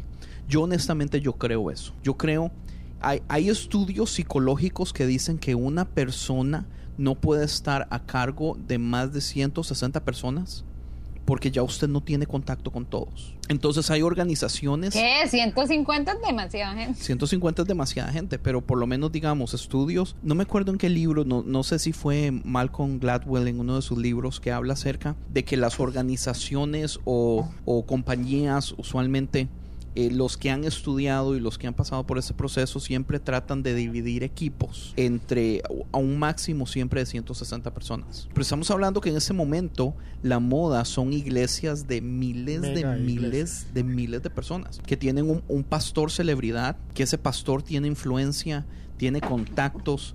O sea, ¿cómo rayos una persona no va a ser afectada Perdón. por, e- no se preocupe. Tony, bájese. No mentiras. No era mi perro. Ah, bueno. Lo mismo. Lo mismo. Wow. Ya, este, los pastores, o sea, ¿con qué facilidad ellos pueden ser afectados con ese poder? Porque los humanos no estamos diseñados para tanto poder. Sí, pero todo eso es bíblico. Eso está en, en- en Éxodo. Uy, No, y aparte es histórico, o sea, históricamente se sabe que El poder absoluto es Pero- corrompe y, y que se necesita control de poderes porque entre más este tengamos poder necesitamos que alguien este haga un contrapeso, sí, totalmente. Por eso estamos yo y Frank, porque Andy está cabrón. Muy bien. Andy está ahí, es cabrón. Por eso agregamos a Ivo, porque necesitábamos una tercera tercer Un persona para balance. un balance de Andy contra nosotros Mi tres. influencia es tan poderosa que ocupo tres al otro lado del- de la balanza. No es que tú pesas demasiado, men. Ah, buen punto. Pero sí, es un muy buen punto. O sea, ¿cuántos pastores realmente? Un ejemplo grande y popular que mucha gente, digamos, aquí en Estados Unidos puede eh, ver es, digamos, eh, Mars Hills con Mark Driscoll y su ideología machista de que el hombre tiene el poder, de que la mujer está diseñada para satisfacer al hombre y que no solamente... Para la crianza. Sí, es, es... Uy. ¿Crees tú que, eh, como am, metiste a la política, pero no, casi no hablaste de política, pero crees tú que tuvo mucho que ver entre los cristianos en cuanto a la elección anterior? Aquí, porque la, la otra rival fuerte era una mujer. Definitivamente. Sí, pero es que yo, yo pienso que no tampoco, porque hasta cierto punto estuvo de moda las mujeres presidentas. En Costa Rica hubo una, Argentina hubo otra. Pero una mujer presidenta Del país ante más la ola del mundo. ante la hora todo que ahora, digamos, el feminismo es es súper prostituido, ¿verdad? Ahora Sí. saben que, el- que hablar de feminismo entonces es hablar de aborto y es hablar de apertura en educación sexual y, Y, mujeres desnudas en media Ajá. calle. Exacto, para, para la gente eso es, es ser feminista. O sea, nadie, nadie si no se mete, no, no sabe qué es. Entonces, curso este, contra el aborto y súper elitista, fundamentalista, obviamente toca toda la religión. La entraña de la gente es la religión. O sea, la gente no vota porque el MAE sea inteligente o porque tenga buen plan de gobierno, no. El MAE votaron porque ese MAE decía que no iba a permitir el aborto y todas esas ideas de... Y, y a Hillary De- nadie la quería por sus acciones políticas anteriores también. O sea, es que, es que fue una combinación de cosas extrañas. O sea, yo pienso, porque mucha gente está diciendo, si esta Michelle Obama se tira para la presidencia, hay grandes posibilidades de que gane. No Pues sé. eso, eso dijeron también con Hillary. No, pero es que es diferente, men, es diferente. A Hillary, la- o sea, la gente no la quería, era demócrata. Es exactamente lo que dice Eli, o sea, vol- volvemos a lo mismo. Trump ganó por el voto de los cristianos. Yo- eso, a eso me refiero yo, porque yo sí escuché muchos cristianos diciendo una mujer, ¿cómo va a ser una mujer una líder? ¿Cómo va a ser Ya, esto? ya entiendo, A entonces eso no lo- había a entendido eso todo es- este a rato. eso es a lo que yo me refería en cuanto a lo, a lo que a lo, a lo que pregunté, o sea, ¿crees que tuvo que ver este mucho esto? ¿Cree Porque usted en- que los republicanos pudieran poner una mujer y que gane? los republicanos va a ser no. muy difícil que pongan una mujer? Sí, Porque tiene los, Pero ella, los pero ella, son ella- muy- Ajá. pero ella también tenía un pasado muy feo con su esposo. O sea, ¿Cuál eran un desmadre. feo? O sea, O sea, es- la- eso es lo que no entiendo yo. Habían muchas cosas que ellos hicieron fuera de lo normal o pagaron varias cosas que hicieron mucha tranza para estar en lugares, estar con ciertas personas, o sea, muchas cosas que se sacó por causa de tener dinero se salieron del problema de lo que hizo Hillary con los files y muchas otras babosadas. Sí, Sí, no, todo eso, todo eso yo lo entiendo y yo no y yo no estoy ah, justificando ni diciendo ni haciendo nada ni estoy en contra ni a favor. Yo nomás estaba comentando eso de que tuvo quizás tuvo mucho que ver también eso. Sí, yo pienso que sí, tienen razón. No había entendido al principio, pero sí tienen razón. O sea, los, lo- volvemos a lo mismo. A los cristianos todavía, cuando se supone que somos el grupo que deberíamos ser el ejemplo en el lado de aceptación, o sea, actuamos de- del modo contrario. Seguimos haciéndolo en el 2019. Se me, me sorprende, man, el 2019 y todavía estamos peleando por estas estupideces. Yo tengo una pregunta a cada uno de ustedes. Uh-oh. Muy bien. En La su casa, en su en su matrimonio, hay no roles, hay roles de género, yo creo que se dice. Do you guys believe in gender Sí. Así. ujú. Yo voy a es una empezar muy con buena pregunta. Yo voy a empezar con eso. Tony yo está cre- recién casado, acuérdense, lo que él dice yo, no vale. yo creo que sí es- Luna de miel.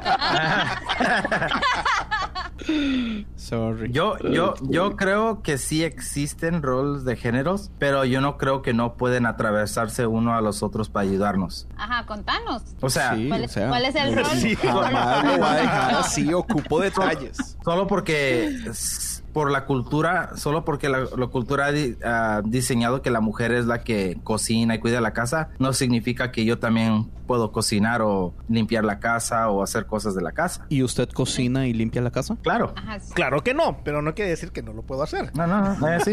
Estaba esperando que durara un poquito más en responder, pero... No, no, no, claro que sí. Andy es el que batalla con eso. How dare you? La verdad, güey. tú lo dijiste, No, yo, yo cocino. pero lo limpias. No. Pero no lo limpia. Y- y- y- yo cocino. No, cocino. Bueno, en, en Bueno. ocasiones especiales. Lo pronunció mal, no cocino, dijo cochino. Es que es- es- Ok, en mi caso es interesante porque por mucho tiempo mi esposa siempre quiso como que yo fuera el que llevara a cargo lo que es las cosas económicas. Eh, y, hasta- y, le tocó mucho poder aceptar que yo era pésimo en eso y que ella era muy buena en eso y ella poder tomar control en, en ser ella la que lleve, digamos, lo que es plata en la casa. Entonces, digamos, ese- ese es un ejemplo. Mi esposa también, desde que nos casamos, trabaja. Entonces, ella nunca ha estado en la casa. Entonces, digamos, lo que es eh, dinero siempre han sido los dos. Lo que es provisión siempre han sido los dos. Lo que es cuidado de los hijos siempre hemos sido los dos también. Yo no limpio por desordenado, Por huevón. cochino, por, Por huevón. Pero todo lo demás yo pienso que sí. O sea, nosotros lo dividimos. En ese Eh, caso. En no. decisiones, en decisiones importantes O que necesitan. Y aquí me, Pero, voy a sonar ¿y súper si- cristiano. Somos los tres. y si y si no están de acuerdo, ¿quién tiene la palabra final? Pues ella, obvio. Te quedaste callado. No, es que estoy, es- estoy pensando casos específicos. Ya, todo tiene que ver Digamos. su... su- Cuando nos fuimos para New York y estuvimos allá como tres años, fue una decisión de los dos. Venirnos para acá fue una decisión de los dos. Sí, pero ella está preguntando en una, en una, en una decisión importante en la que uno opina, opinan diferente. Sí, estoy pensando en qué hemos opinado. Ok, por ejemplo, comprar equipo para mi estudio, ella siempre va a decir que no y me toca convencerla. Y si ella dice que no a huevo, pues no lo hago. Siempre lo compras. No, no, no. Bueno, un Lo tiempo, tienes escondido de todos modos. Hubo un tiempo- escondido en, hubo un tiempo donde sí compré varias cosas a escondidas y ella se dio cuenta y fue una pésima idea. No se lo recomiendo a nadie. Pero no, yo pienso que no. Francisco. Eli, No, Francisco. yo no estoy casado, estoy separado. Yo Sí, no puedo... pero ah, usted estaba casado hace año y medio. Pues. Ya, ya se le olvidó que, que es ser casado ya. Tres años tengo separado ya. Para los que no sabían, tengo tres años separado ya. Uy, se está hablando de esto. así No, pues tú estás diciendo un año y medio. Ay, yo creía, sorry. Es porque no le puedes decir nada ahorita a Frank. Él está ya en su, su cosa de Tinder y todo ya, o sea... Swipe right. No. Swipe right. Ah, Tony y yo decíamos, el todo el Es tiempo que usted no es, pudo, es- oiga, es capaz que ustedes están hicieron su propio profile, andan Solo para buscarlo, no, no, no. capaz. Tony y yo decíamos, la, seguro la razón por la que este malparido no está viniendo a grabar con nosotros es porque ya anda con novia, mae. ¿Sí, o Sí, no? Lo más seguro. ¿Cuántas veces Sí, lo lo, dijimos? lo más, lo más seguro. Swipe right, bro. No, no, Swipe no, no, right. no. So, cuando estabas casado, Sí, conteste, no se Ok, cuando yo estaba casado era un poquito complicado las decisiones porque yo tenía que tomar en cuenta muchos aspectos porque mi esposa tiene hijos ya teenagers, entonces era complicado. No sé cómo explicar eso, pero era un poquito complicado. Ya explicó todo. Sí, era complicado. ¿Y, y tú, Ivo, cómo lo mirarías si estuvieras casada? ¿Se te No, haría no, wait, difícil? wait. Eh, Hey, Eli, No, Eli no ha Eli, contestado. Eli. Ah, ok, bueno. Eli, como es Es feminista, que- casi como que ella es la que manda en la casa. Casi. Este, no, vieran que, vieran que en algunos, es, es lo mismo, es en algunos temas. Mi esposo tiene también un liderazgo muy fuerte en, en nosotros. Lo que pasa es que sí los roles están súper divididos. O sea, no, no hay un rol por género. O sea, él cocina, él limpia, él cuida a mi hijo. eh, A su hijo también. Ah, es lo que iba a decir. Uy, Este. uy. Damn. A nuestro hijo. Ay, ay, no, no, hay- no hay que, y no hay que editar grabado. eso. Y Sí, no hay que grabado. Y editarlo. eso, y eso no se edita. Eso no se edita. ¿Ve? Y este, lo mismo pasa conmigo. Yo eh, ahorita por muchos temas yo estoy solamente estudiando. Este, yo estudié hace muchos años algo con, bueno, yo estudié relaciones internacionales y nunca ejercí. Y ahora estoy tratando de sacar otra carrera que es ebanistería. Hasta hoy Entonces, está ejerciendo. este, ¿Cómo se llama esa carrera? ebanistería, que la nueva ¿Qué es eso? Sí, que es eso? es hacer muebles en madera. ¿Hacer qué? Muebles. En madera. Oh, muebles de madera. ¡Qué chiva! Ajá, sí, ajá, sí, es, un, es una loquera, no tiene, yo nunca hubiera pensado que quería hacer esto, pero me puse a restaurar muebles y ahorita yo estoy un poco más en la casa, pero no quiere decir de que yo soy la de casa, porque de hecho mi hijo me absorbe mucho, entonces entre los dos, como, como siempre, que los dos trabajamos, entonces los dos llegamos a hacer comida, los dos llegamos a limpiar, los dos llegamos a... Él saca más la basura que yo, eso sí. Amén. Este, eh, eh, hay siempre una recarga ahí, el- la recarga de, de la crianza, siempre hay una recarga sobre mí, que es algo que nos, entre los dos lo, lo tratamos de deconstruir. Yo trato de pasarle un poco de carga, pero de repente me veo otra vez cargada. Em, eh, porque, de- por ejemplo, digamos, temas de, no sé, de, de la escuela, yo siempre estoy más al tanto, pero yo a veces se lo paso a él para que él se involucre. Él es bastante involucrado, pero creo que siempre la recarga sigue sobre mí. Entonces ahí está, siempre es como un estira y encoge. Eh, O yo, Chema. veces- No, mentiras. Sí, no, no, no siempre se logra, o sea, no siempre se, se logra esa igualdad. Eh, a veces soy yo la que, la que no quiero hacer nada y dejo todo botado y a veces es él. Y, y, y siempre otra vez retomamos, nos tenemos que levantar, alistar los dos. O sea, no, y él trabaja y trabaja en un, en un trabajo que, que le demanda mucho eh, mentalmente, pero igual le toca llegar a la casa a veces a hacer comida. De hecho, hoy este, él me hizo la cena y así. Entonces, este, a veces no es fácil, pero ¿Qué le cocinó? Se, se trata.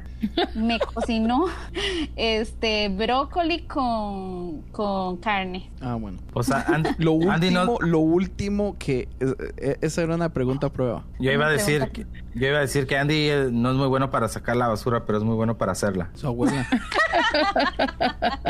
no, yo lo que iba a decir es que lo último... A Ivonne le dio demasiada gracia igual que a mí. Lo, lo último que me faltaba es que fuera vegetariana. Es vacilón, Este, pero yo tengo un amigo gay que trabajamos juntos y cuando él me dijo que era gay, él sabiendo que yo era cristiano, yo lo, lo dejé pasar. Y yo, ah, tuanis, ok, no, no me molestó. Pero después, unos meses después, se convirtió en vegetariano y yo me encabroné. Y él no podía creerlo que yo siendo cristiano me enoje porque se, se hizo ve- vegetariano y no porque era gay. Pero así soy. yo. Sí, yo creo que si yo tuviera más tiempo, sí, sí le entraría al tema. Y más dinero, tal vez. Oiga, qué cosas, ¿verdad? Más caro ser vegetariano. Ah, bueno, aquí sí. Todo lo que es orgánico es Sí, yo más. creo Ah, que sí. te- si fuera orgánico, cierto. Sí, porque ¿Para qué va a ser vegetariano y comer todas las hormonas y GMOs y todo eso? Misma vara. Oye, Andy, pero no vamos a quitarle la pre- misma pregunta a Ivo, porque ella como nos la hizo a Sí, nosotros. es cierto. Ahora, Ivo, tú, En tú su siendo... casa, manda tú su siendo sol- mamá, su papá, usted. No, eh, No, no, no, no, no, no. Vamos a hacer una mejor pregunta. Cuando ha Tú- tenido novio, Nunca he tenido novio. Bueno, ¿En serio? Pero No, esta, es mi serio. esta es mi pregunta, espérame. Cuando tú pienses en casarte o buscar a alguien que te vas a hacer muy seria con, ¿tú crees que se te va a hacer difícil a ti encontrar a alguien por causa de que quieres a alguien muy específico que sea acomedido, así como lo que estamos platicando? ¿O eh, es por esa razón que tú crees que has batallado para encontrar a alguien? Que, Ah, que es muy no. buena pregunta porque es muy común que las personas que duran mucho solteros se sienten tan cómodos en su soltería que una persona más bien vienen a incomodarles. Ajá. eh, eh, o sea, ya La comodidad. la Y- y comodidad. por- Como darles la comodidad. Y por eso yo, y por No eso yo que batallé mucho. También yo por eso batallé mucho en casarme. Yo apenas me casé hace dos años. so. Yo no creo que sería problema.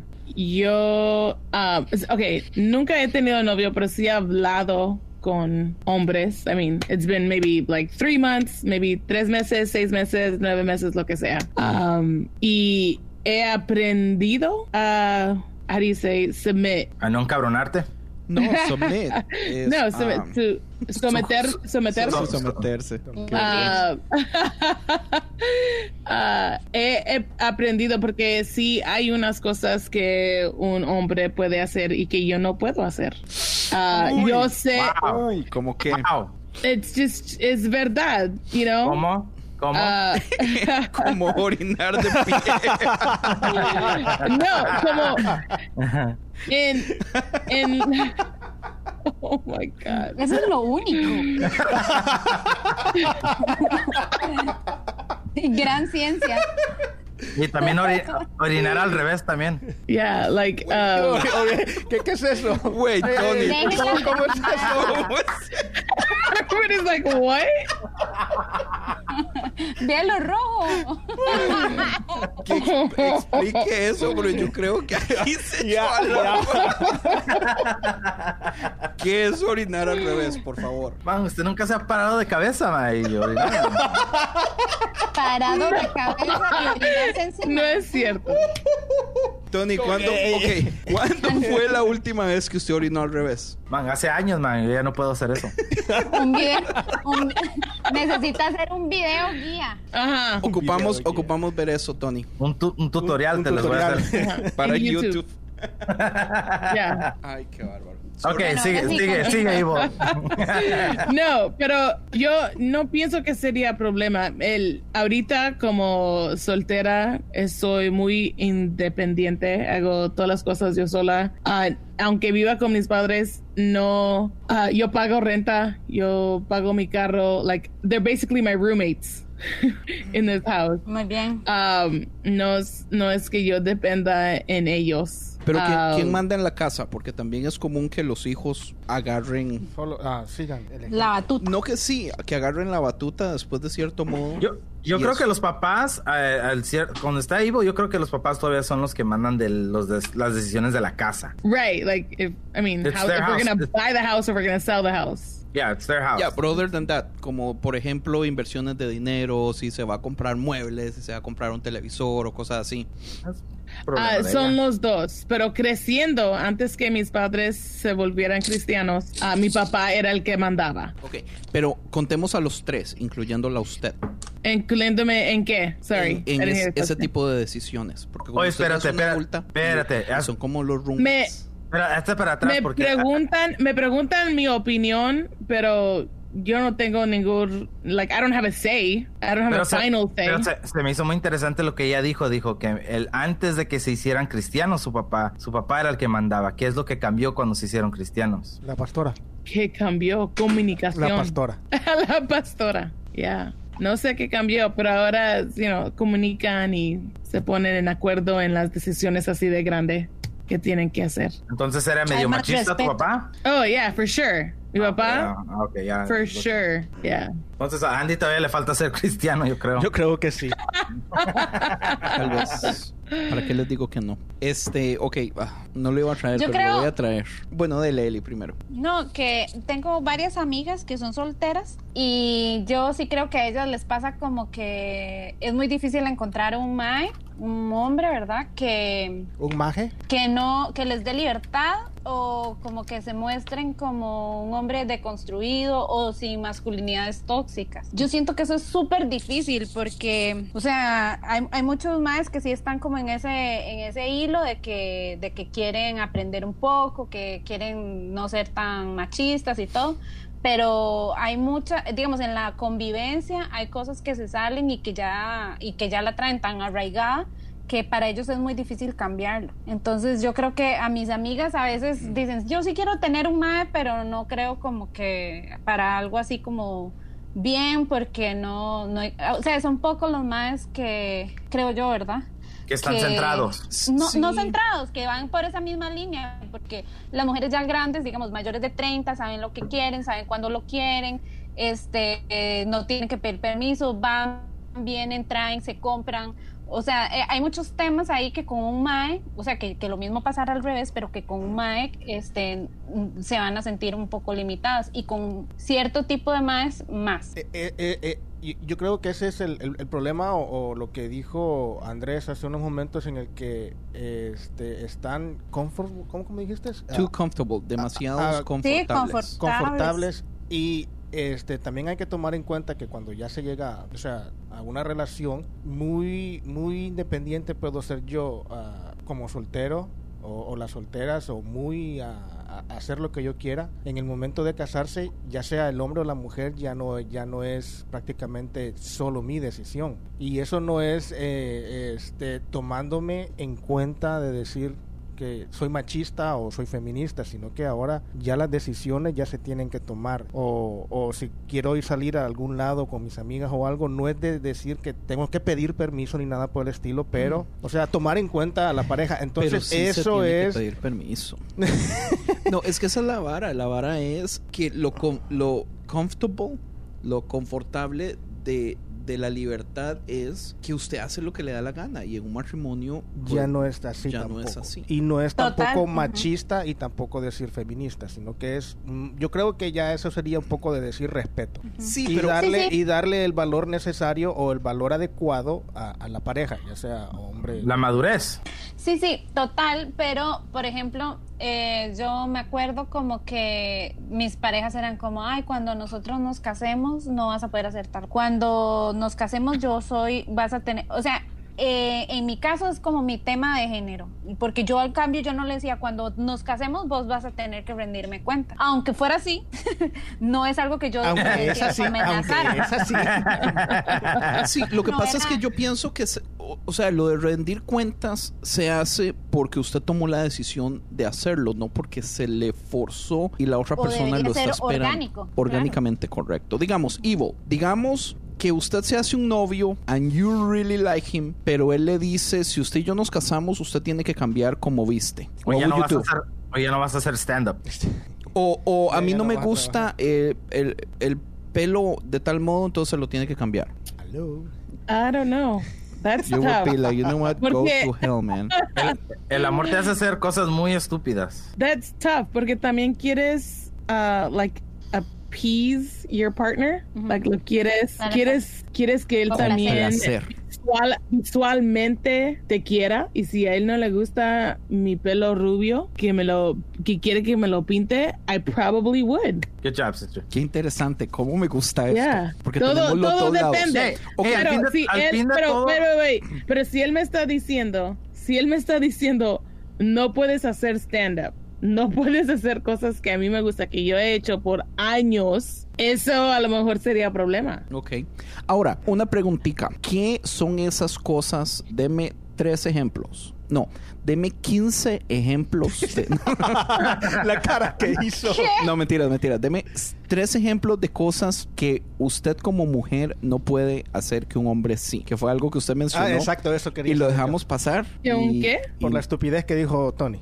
Por la estupidez que dijo Tony, no lo trajimos antes. Que usted dijo que hay cosas que los hombres pueden hacer que la mujer no. Que yo lo primero que pensé fue, si tuviéramos la cara de Eli, Las, las- Eli hubiera hecho como ¿qué? Ah, Tres ejemplos. tres ejemplos. Pelear. Física, Eso, físico. like, Como golpes. Like, mira, ya, como golpes. Like, no voy a mentir, creciendo yo siempre me peleaba. Siempre ahí, uh, I don't even know how to say it, like just face to face. Um, pero ¿Con quién?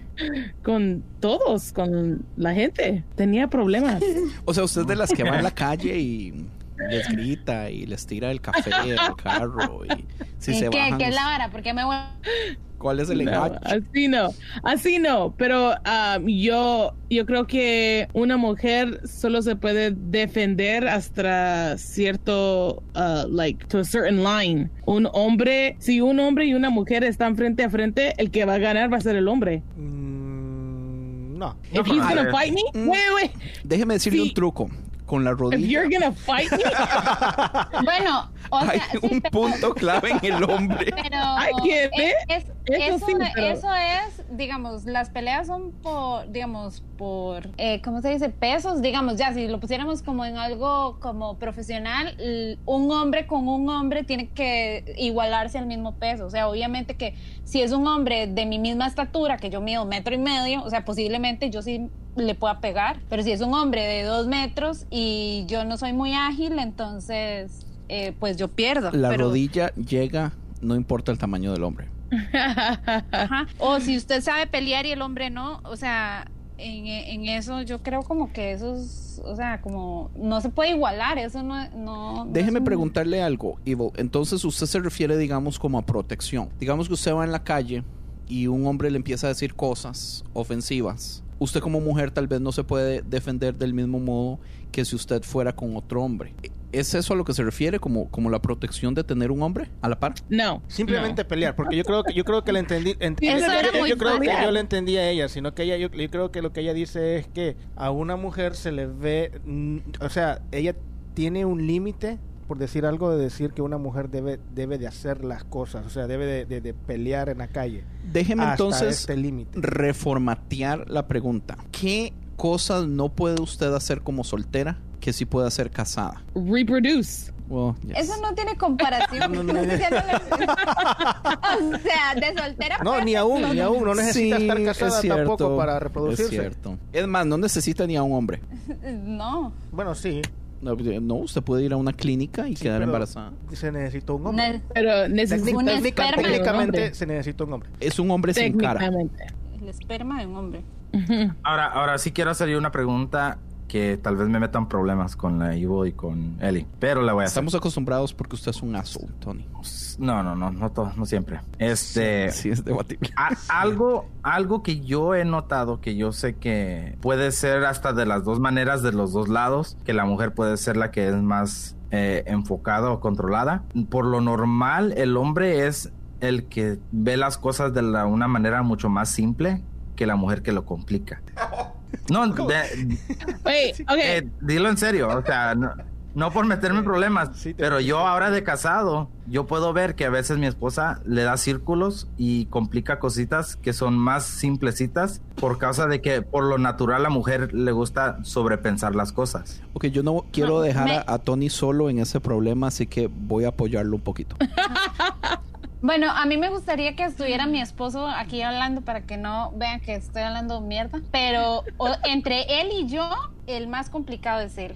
Sí, entre yo- él y yo. Eh, eh, yo- es lo que yo- dije, que, yo- que yo- eso puede ser de, las dos, de los dos lados, Ajá. pero uno de sí, los yo- dos... O sea- yo concuerdo, yo concuerdo con Eli porque cuando yo estaba, o sea, Este con- man es complicado, hijo de sí, el, complicado, el sí. complicado era yo eh, en cuestión de decisiones y todo. Yo sí le daba 50, 80, 100 vueltas al asunto. Hasta ahorita para- con el podcast, yo, yo, Dude, yo eh, no entiendo francés. es por Ah. mí, tra- Ok, entonces mejor dicho, puedo decir que por la mayoría el hombre es el que es menos complicado pero- en las cosas. Pero Oh. yo también creo que también eso es un tema de construcción social.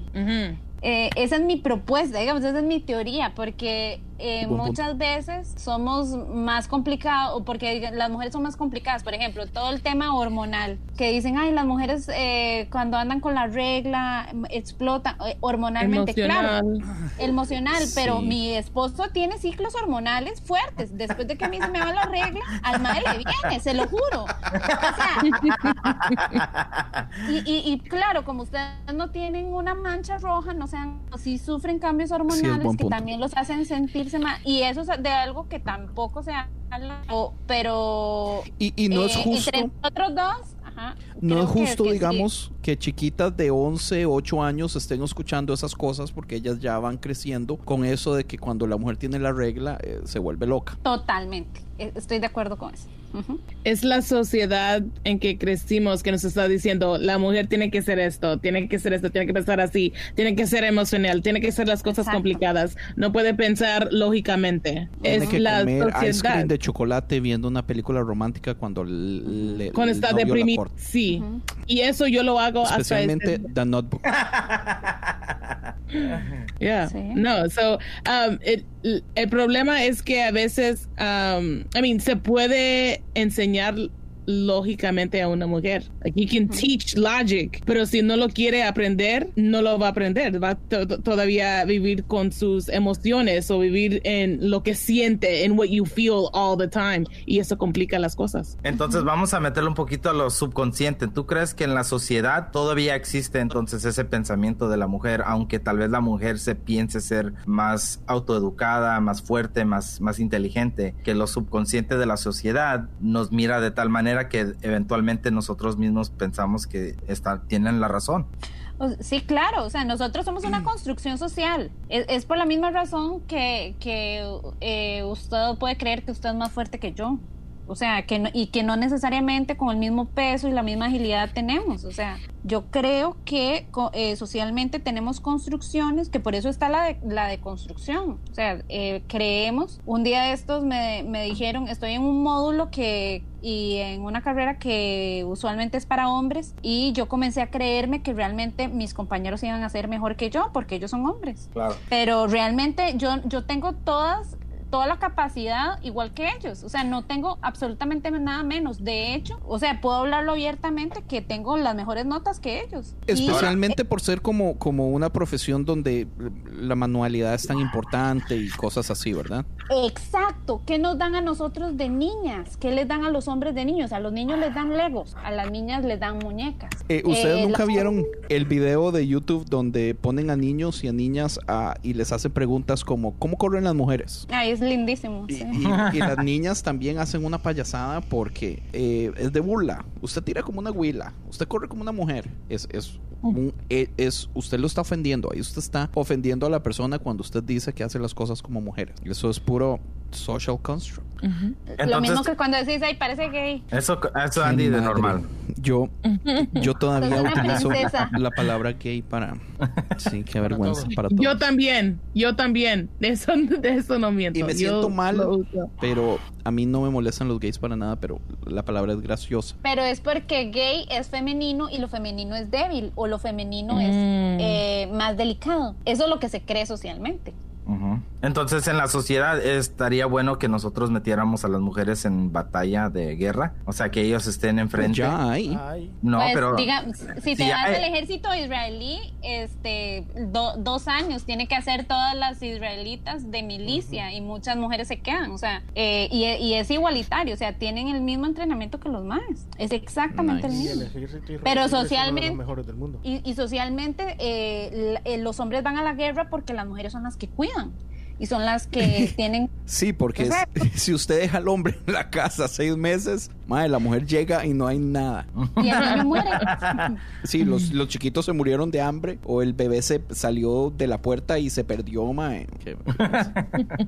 Y el tema de todo esto no es que yo quiera ser como un hombre o yo quiera demostrar, no, es que yo tengo la la opción, capacidad. ajá, no, y tengo la opción de elegir, o sea, yo sí quiero elegir este ser Hannah Gabriels, aquí en Costa Rica hay una deportista, una boxeadora muy famosa y, y ella es eh, em, ganadora mundial y todo. Si yo quiero decidir ser boxeadora, lo, lo voy a hacer. No porque la sociedad me diga que no, que eso es para hombres, entonces no lo voy a hacer. Que yo quiera ser como un hombre, no. Es que yo tenga la opción de decidir, quiero ser médico, quiero ser, ser constructor, o sea, quiero ser ingeniera. Las ingenierías están siempre rezagadas. Bueno, no hay mujeres en ingenierías, hay muy pocas, porque son este, mm, profesiones que siempre han sido eh, para hombres. O sea, que sí. socialmente se cree que son para hombres. Ahora, en el cristianismo, ¿cuánto afecta de que si usted dice Dios es mujer en una iglesia, a usted lo sacan a pedradas? O le tiran una cruz y lo, eh, están listos para... Bueno, y es que ¿quién, ¿quién inventó que Dios era hombre? ¿Verdad? O sea, ¿quién dijo Dios es masculino? Es más, yo tengo entendido que el, el griego, cuando utiliza eh, de Dios y Yahweh y cosas así, eh, eh, No las palabras género. siempre son asexuales, no tienen sexo. No tiene. Y yo compartía la vez pasada también el hecho de que si usted agarra las mejores cualidades que nosotros conocemos de Dios o específicamente las que Jesús vino a darnos a ver, porque pues si vemos al, al Dios del Antiguo Testamento y al Dios que Jesús viene a, a mostrarnos son un poquito diferentes, esas cualidades que Dios viene a mostrarnos son usualmente cualidades como de una mamá. Eh, que es eh, El del, del cuidado, de amor, de protección, de ternura. eh, cuando digamos esas Crear que, social, que socialmente creemos que es de mujer, pero que está en todos nosotros. El cuido, la protección, El todo crear eso la, es- vi- el crear la es- vida. es- ajá, es, es parte de los dos. Sí, es cierto. Pero siempre creemos que Dios es hombre. O sea, le, le pusimos... Ya, eh, cre- creemos que Dios es hombre, pero porque am, ciertos ah, teólogos o biblistas o lo que sea se basan mucho en, en, en- en los términos que se usa o en las, ¿cómo se dice? La personificación, ¿no? ¿Cómo se dice? Este... Los ejemplos que se da, porque no se puede decir exactamente cuando se habla en la Biblia de que fue el hombro de Dios o fue la mano de Dios, no es literalmente que fue la mano de Dios. Entonces en este caso yo creo que se, se, se toma muy literal en cuestión como por decir así el esposo O sea que cuando y que la iglesia es la novia. Apocalipsis dice que Dios tiene un tatuaje en el muslo, no es el tiene- muslo, No dice que tiene un tatuaje. dice que tiene el nombre, Ajá. Pero es un tatuaje. Pero no estamos hablando de que Dios, sino que en Apocalipsis menciona que Jesús venía en un caballo blanco y en su muslo. Ah, era Jesús. Sí. Mejor, ya me cae mejor Jesús. En Génesis, cae- te caía mal Jesús. No, no. Te caía mal Jesús. pero me cae mejor. Génesis dice, hagamos al hombre a nuestra imagen y hacen al hombre. Y cuando toca la mujer, no lo hicimos a nuestra imagen, lo hicimos de la costilla del hombre. Son, o sea, son simbolismos ahí indirectos. Simbolismos. Esa es la palabra Sí, que porque, porque pues yo no creo que sea literal tampoco. Pero son simbolismos sí. que afectan culturalmente a la iglesia. Ajá, totalmente, porque o agarramos literal Génesis o no lo agarramos, ¿verdad? Uy, Génesis y toda la Biblia. Ajá, ajá, Génesis y toda toda la la Biblia. O, o se hizo se hizo todo esto en siete días o no se hizo. Pues ya y, habla- y lo ya- mismo ya- va a aplicar hablamos para todo lo demás. qué rajado. Tony, por favor, termine con la palabra de inspiración como el más cristiano usted. Ah, cabrón, eso. Cabrón, y el más cristiano. No sé, ahorita, ahorita la verdad es porque escuchando a Eli como que... ya no eres machista. se- Ya no eres machista. No, right. no, se- Le da miedo. A mí, a mí- hacer algo. a mí me, a mí me Bueno, encantó, me, me encantó me escucharla porque veo su manera de pensar, sus pensamientos están muy este, estructurados bien, la- la- pa- se oye que ella sabe de lo que está hablando. Pues Es que me- el problema me es este. Pero yo le dije a ellos, ella, Eli es una feminista. Eh, ¡Para! sí, y solamente con eso, como Eli dijo, se ha prostituido la idea, ya uno piensa montonones de cosas. Porque, pues, o sea, es cuestión de meterse a Facebook y ver los comentarios del feminismo. O sea, la, la idea está completamente distorsionada. Entonces, entonces podemos preguntarle a Eli si tú nos puedes describir o darle ah, ¿cómo se, la definición que es ser feminista para las personas que están escuchando que realmente no pueden o no saben qué, qué es O teología feminista, que es también un poquito diferente al, al feminismo popular o secular, si es la palabra correcta. Sí, el ser feminista y creyente, porque no son separados. El feminismo tiene como base la igualdad social y no estamos hablando de las mujeres sobre los hombres, estamos hablando de las mujeres y los hombres juntos. Nosotras y nosotros eh, podemos construir un mundo donde, donde vamos a ver la justicia de Dios pero solo va a depender de nosotros. Todo lo que es la esencia de, del cristianismo es amor y amar a las demás personas como a mí misma, ¿cierto? E- e- Eso no, no, no es contrario al mensaje de Jesús. Y Jesús cuando hablaba de eso, hablaba de que yo veo a mi mujer igual y ella merece igual respeto, igual, este, iguales oportunidades y que ella sea libre así como yo lo soy. Entonces, eh, esta es la, la perspectiva de género, no, no es tanto eh, ese feminismo que ustedes han escuchado y que yo sé que es que nosotros nos acerquemos a, a- a Dios con esa perspectiva de que las cosas no son como me las contaron, no es que Dios sea machista. Eh, Jesús justamente vino para eso, para reivindicar todo ese sistema patriarcal que de por sí es parte del, del pecado que cayó en el mundo. O sea, a, a- a vos no te sirve no, no tener libertad para llorar, porque cuántos hombres son juzgados por querer eh, estudiar una carrera que socialmente no está eh, diseñada o apta según la sociedad para, para hombres. Como ¿verdad? Un hombre decoración de interiores. Yo me he burlado de decoración. Mucha gente. Soy o culpable. como o no puede ser costurera. O sea, no puede ser costurero. Sí, o cortar pelo. Ajá, jamás. Porque entonces quien corta pelo es gay, ¿cierto? Pero ta- tanto son, yo, yo a mi hijo le digo, mi amor, usted puede hacer lo que usted quiera. Él, él quiere estudiar ballet. Él ahorita no es tan consciente de lo que la sociedad dice del ballet, pero ya en la escuela le han dicho cosas. Y yo digo, si él quiere estudiar ballet, yo no quiero que la sociedad le diga, no, usted no puede porque eso es para las mujeres. O sea, yo quiero que él sea libre. Entonces, y, nosotros que estamos en las iglesias, eso es lo que, lo que, lo que busca, o sea, que, que cambiemos esa perspectiva de Dios masculino, machista, ¿verdad? Y que lo cambiemos por un Dios liberador, que quiere equidad, justicia, y que nosotros somos la extensión de Dios en esto. ¿Por qué no hacemos una pequeña lista como de cositas que hizo Jesús para venir a quebrar esto? Eso es lo que yo le iba, le iba, le iba a preguntar. ya Pero yo que- ya pregunté que- primero, Ya que, no, pero yo lo voy a extender un poco más. Ya que. aunque yo ya había explicado todo.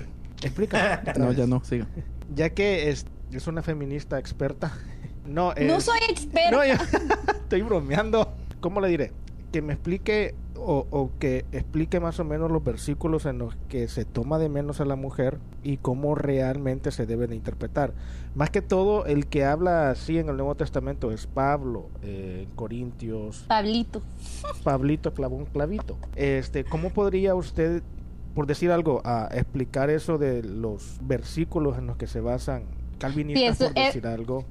Sí, sí, que, que el tema de acercarnos a los versículos es un poco heavy, ¿verdad? Este, por ejemplo, cuando se habla de que el hombre es la cabeza y que la mujer quién sabe qué es, porque si no tenés marido, no tenés cabeza, ¿verdad? Empezando por ahí.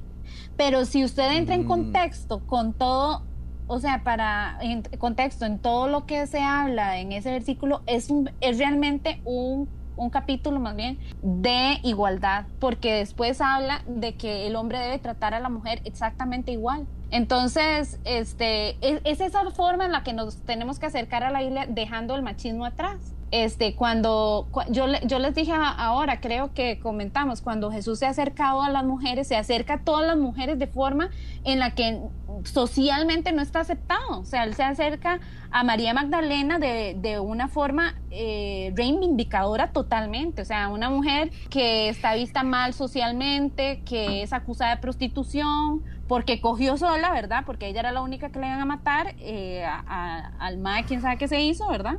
Este, y, y- y es, patear la piedra también. Ajá, exacto. O sea, eh, eh, pero Jesús, no, más bien él, a esta mujer que, que tiene, ya vimos, que tiene menos valor ante la sociedad, él le da un lugar de reivindicación y de igualdad. Sí, y de igualdad da- porque da- les, sí. les dice quién de ustedes este, están en mayor condición que ella, porque les dice quién de ustedes este, de, no ha pecado que tire la primera piedra, ¿verdad? Entonces, aquí es como diciendo todo, y si es para ella, es para todo. Entonces, por eso es que, que yo no sé cómo hemos leído la Biblia antes, yo sí la he leído machistamente, ¿verdad? Y, y me ha afectado. De hecho, yo antes decía, ¿cómo es posible que yo crea en Jesús y en Dios y yo sea feminista? ¿Verdad? No soy feminista todo el tiempo, pero siempre he tenido esa resistencia. Solo cuando está Ent- sola. Sí. Y socialmente es muy común que las mujeres sean súper machistas. Súper machistas. Hay cosas, digamos, que nosotros todavía a mi suegra a veces le decimos como, uy, esto sonó súper machista. Que el hombre que merece la comida, que merece la atención, que cosas así. No lo hacen por maldad, no lo hacen por nada más que, pues así se No. les enseñó. Cultura y... Cultura. y- Ajá, no es porque todos somos parte del sistema. Yo, que soy feminista, tengo una deconstrucción siempre. Yo, porque a veces yo pienso, este, por ejemplo, ay, ¿por qué él sí se tiene que levantar a abrir el portón? Por- yo a veces le digo, ah, no, usted vaya, abra el portón. ¿Y por qué? ¿Y por qué? Él también tiene derecho a descansar y que yo abra el portón. El portón del carro, que a veces es muy cansado. Entonces, Ajá. ¿verdad? Eso es, eso es un principio machista, donde yo eh, también tengo que deconstruirme. Y usted tiene que sacar más la basura, Eli. Este, sí, eso lo Eh. intento.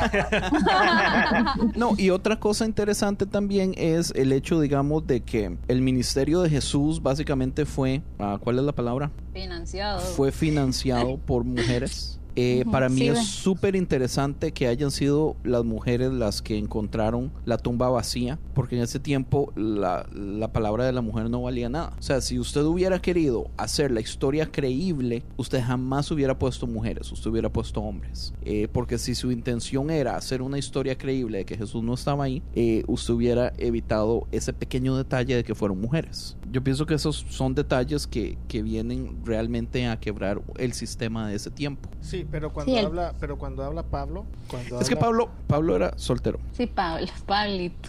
Es que Pablo, es que, y, y- y es que volvemos a lo mismo, juepucha, yo hubiera, yo, ok, para el próximo episodio les traigo cuál libro específicamente. Hay un libro específico que es el que... Eh, no, porque es un segundo, es un segundo de algo, es un segundo de Corintios. tesalonicenses o de Corintios, que es uno de los que dice más cosas en contra de la mujer. Y la mayoría de, de- de estudiosos y, y teólogos dudan de que ese libro lo haya escrito Pablo. De hecho, de los 13 libros que escribió Pablo, se creen que 6 no son escritos por Pablo. Eh, después de tantísimo tiempo de estudiar los originales y todo eso. Entonces, o sea, es, es un poquito complejo también. O sea, no, no- no hay pruebas específicas de que realmente vino de, de la boca de Pablo.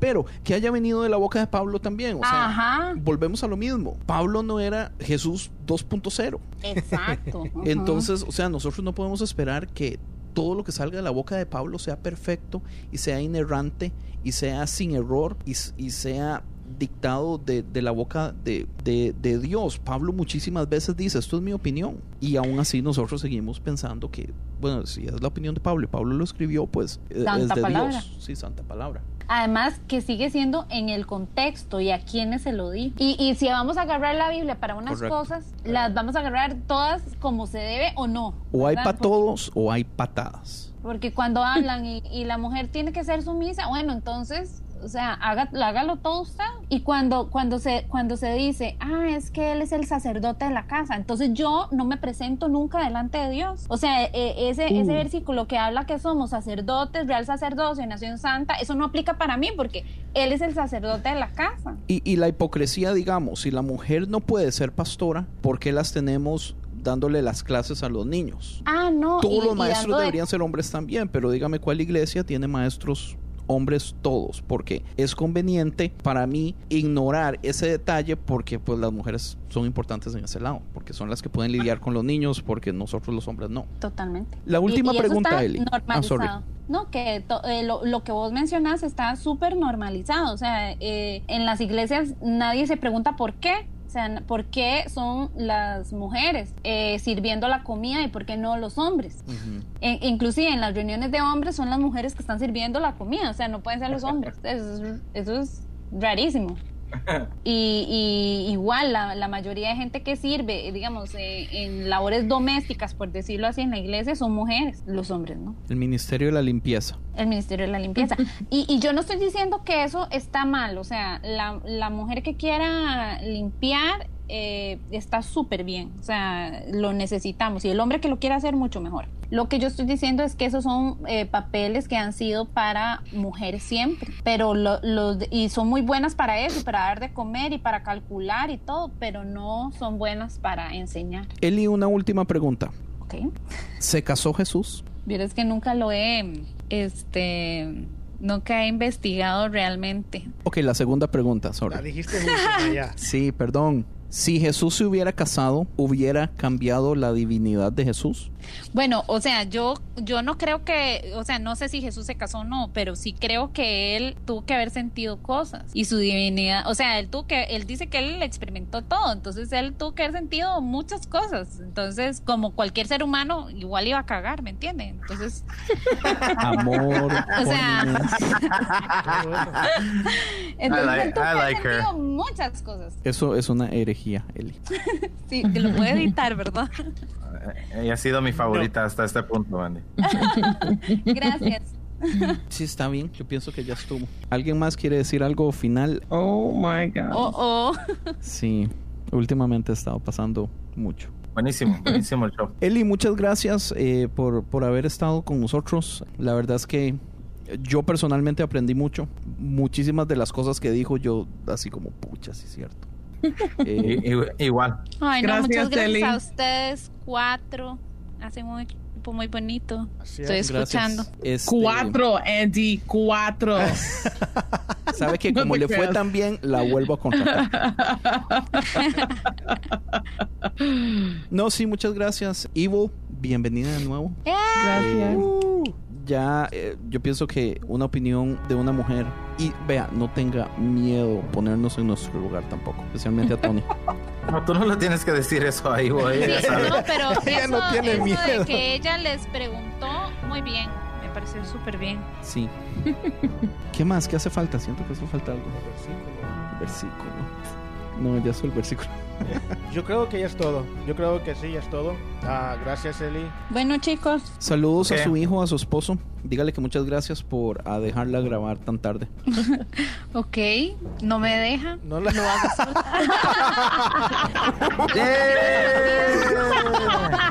Ah, escondida debajo del... Dios mío. Sorry. Man, usted la, la ha cagado, Andy. Varias veces. Acabo de hacer un Tony. Tony siempre es el que la caga al final. Algo así más o menos se parece cuando me das al revés, güey. Algo lo que acabas de hacer.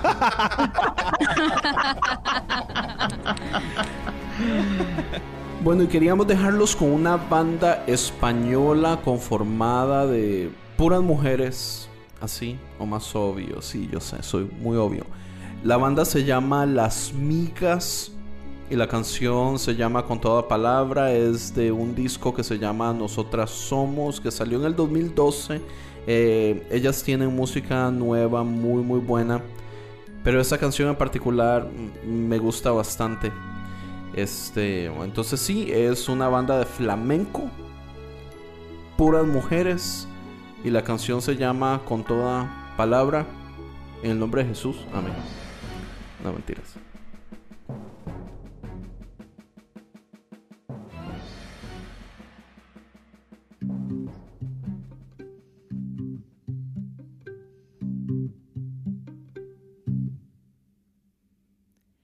Con toda palabra, con toda sonrisa, con toda mirada, con toda caricia, me acerco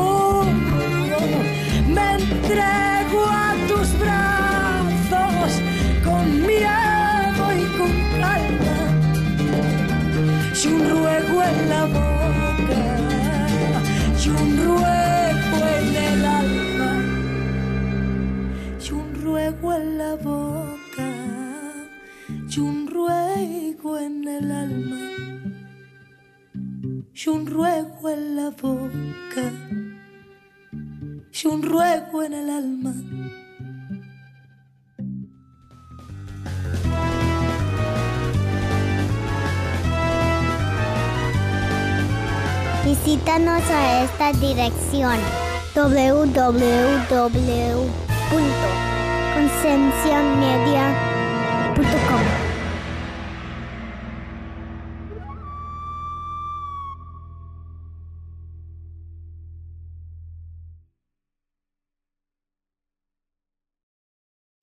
Encuentra a la Unión Podcastera en todas las redes sociales. Síguenos. Tu ayuda es muy importante para poder difundir el podcasting en español. Unión Podcastera, Fraternidad de Podcasting.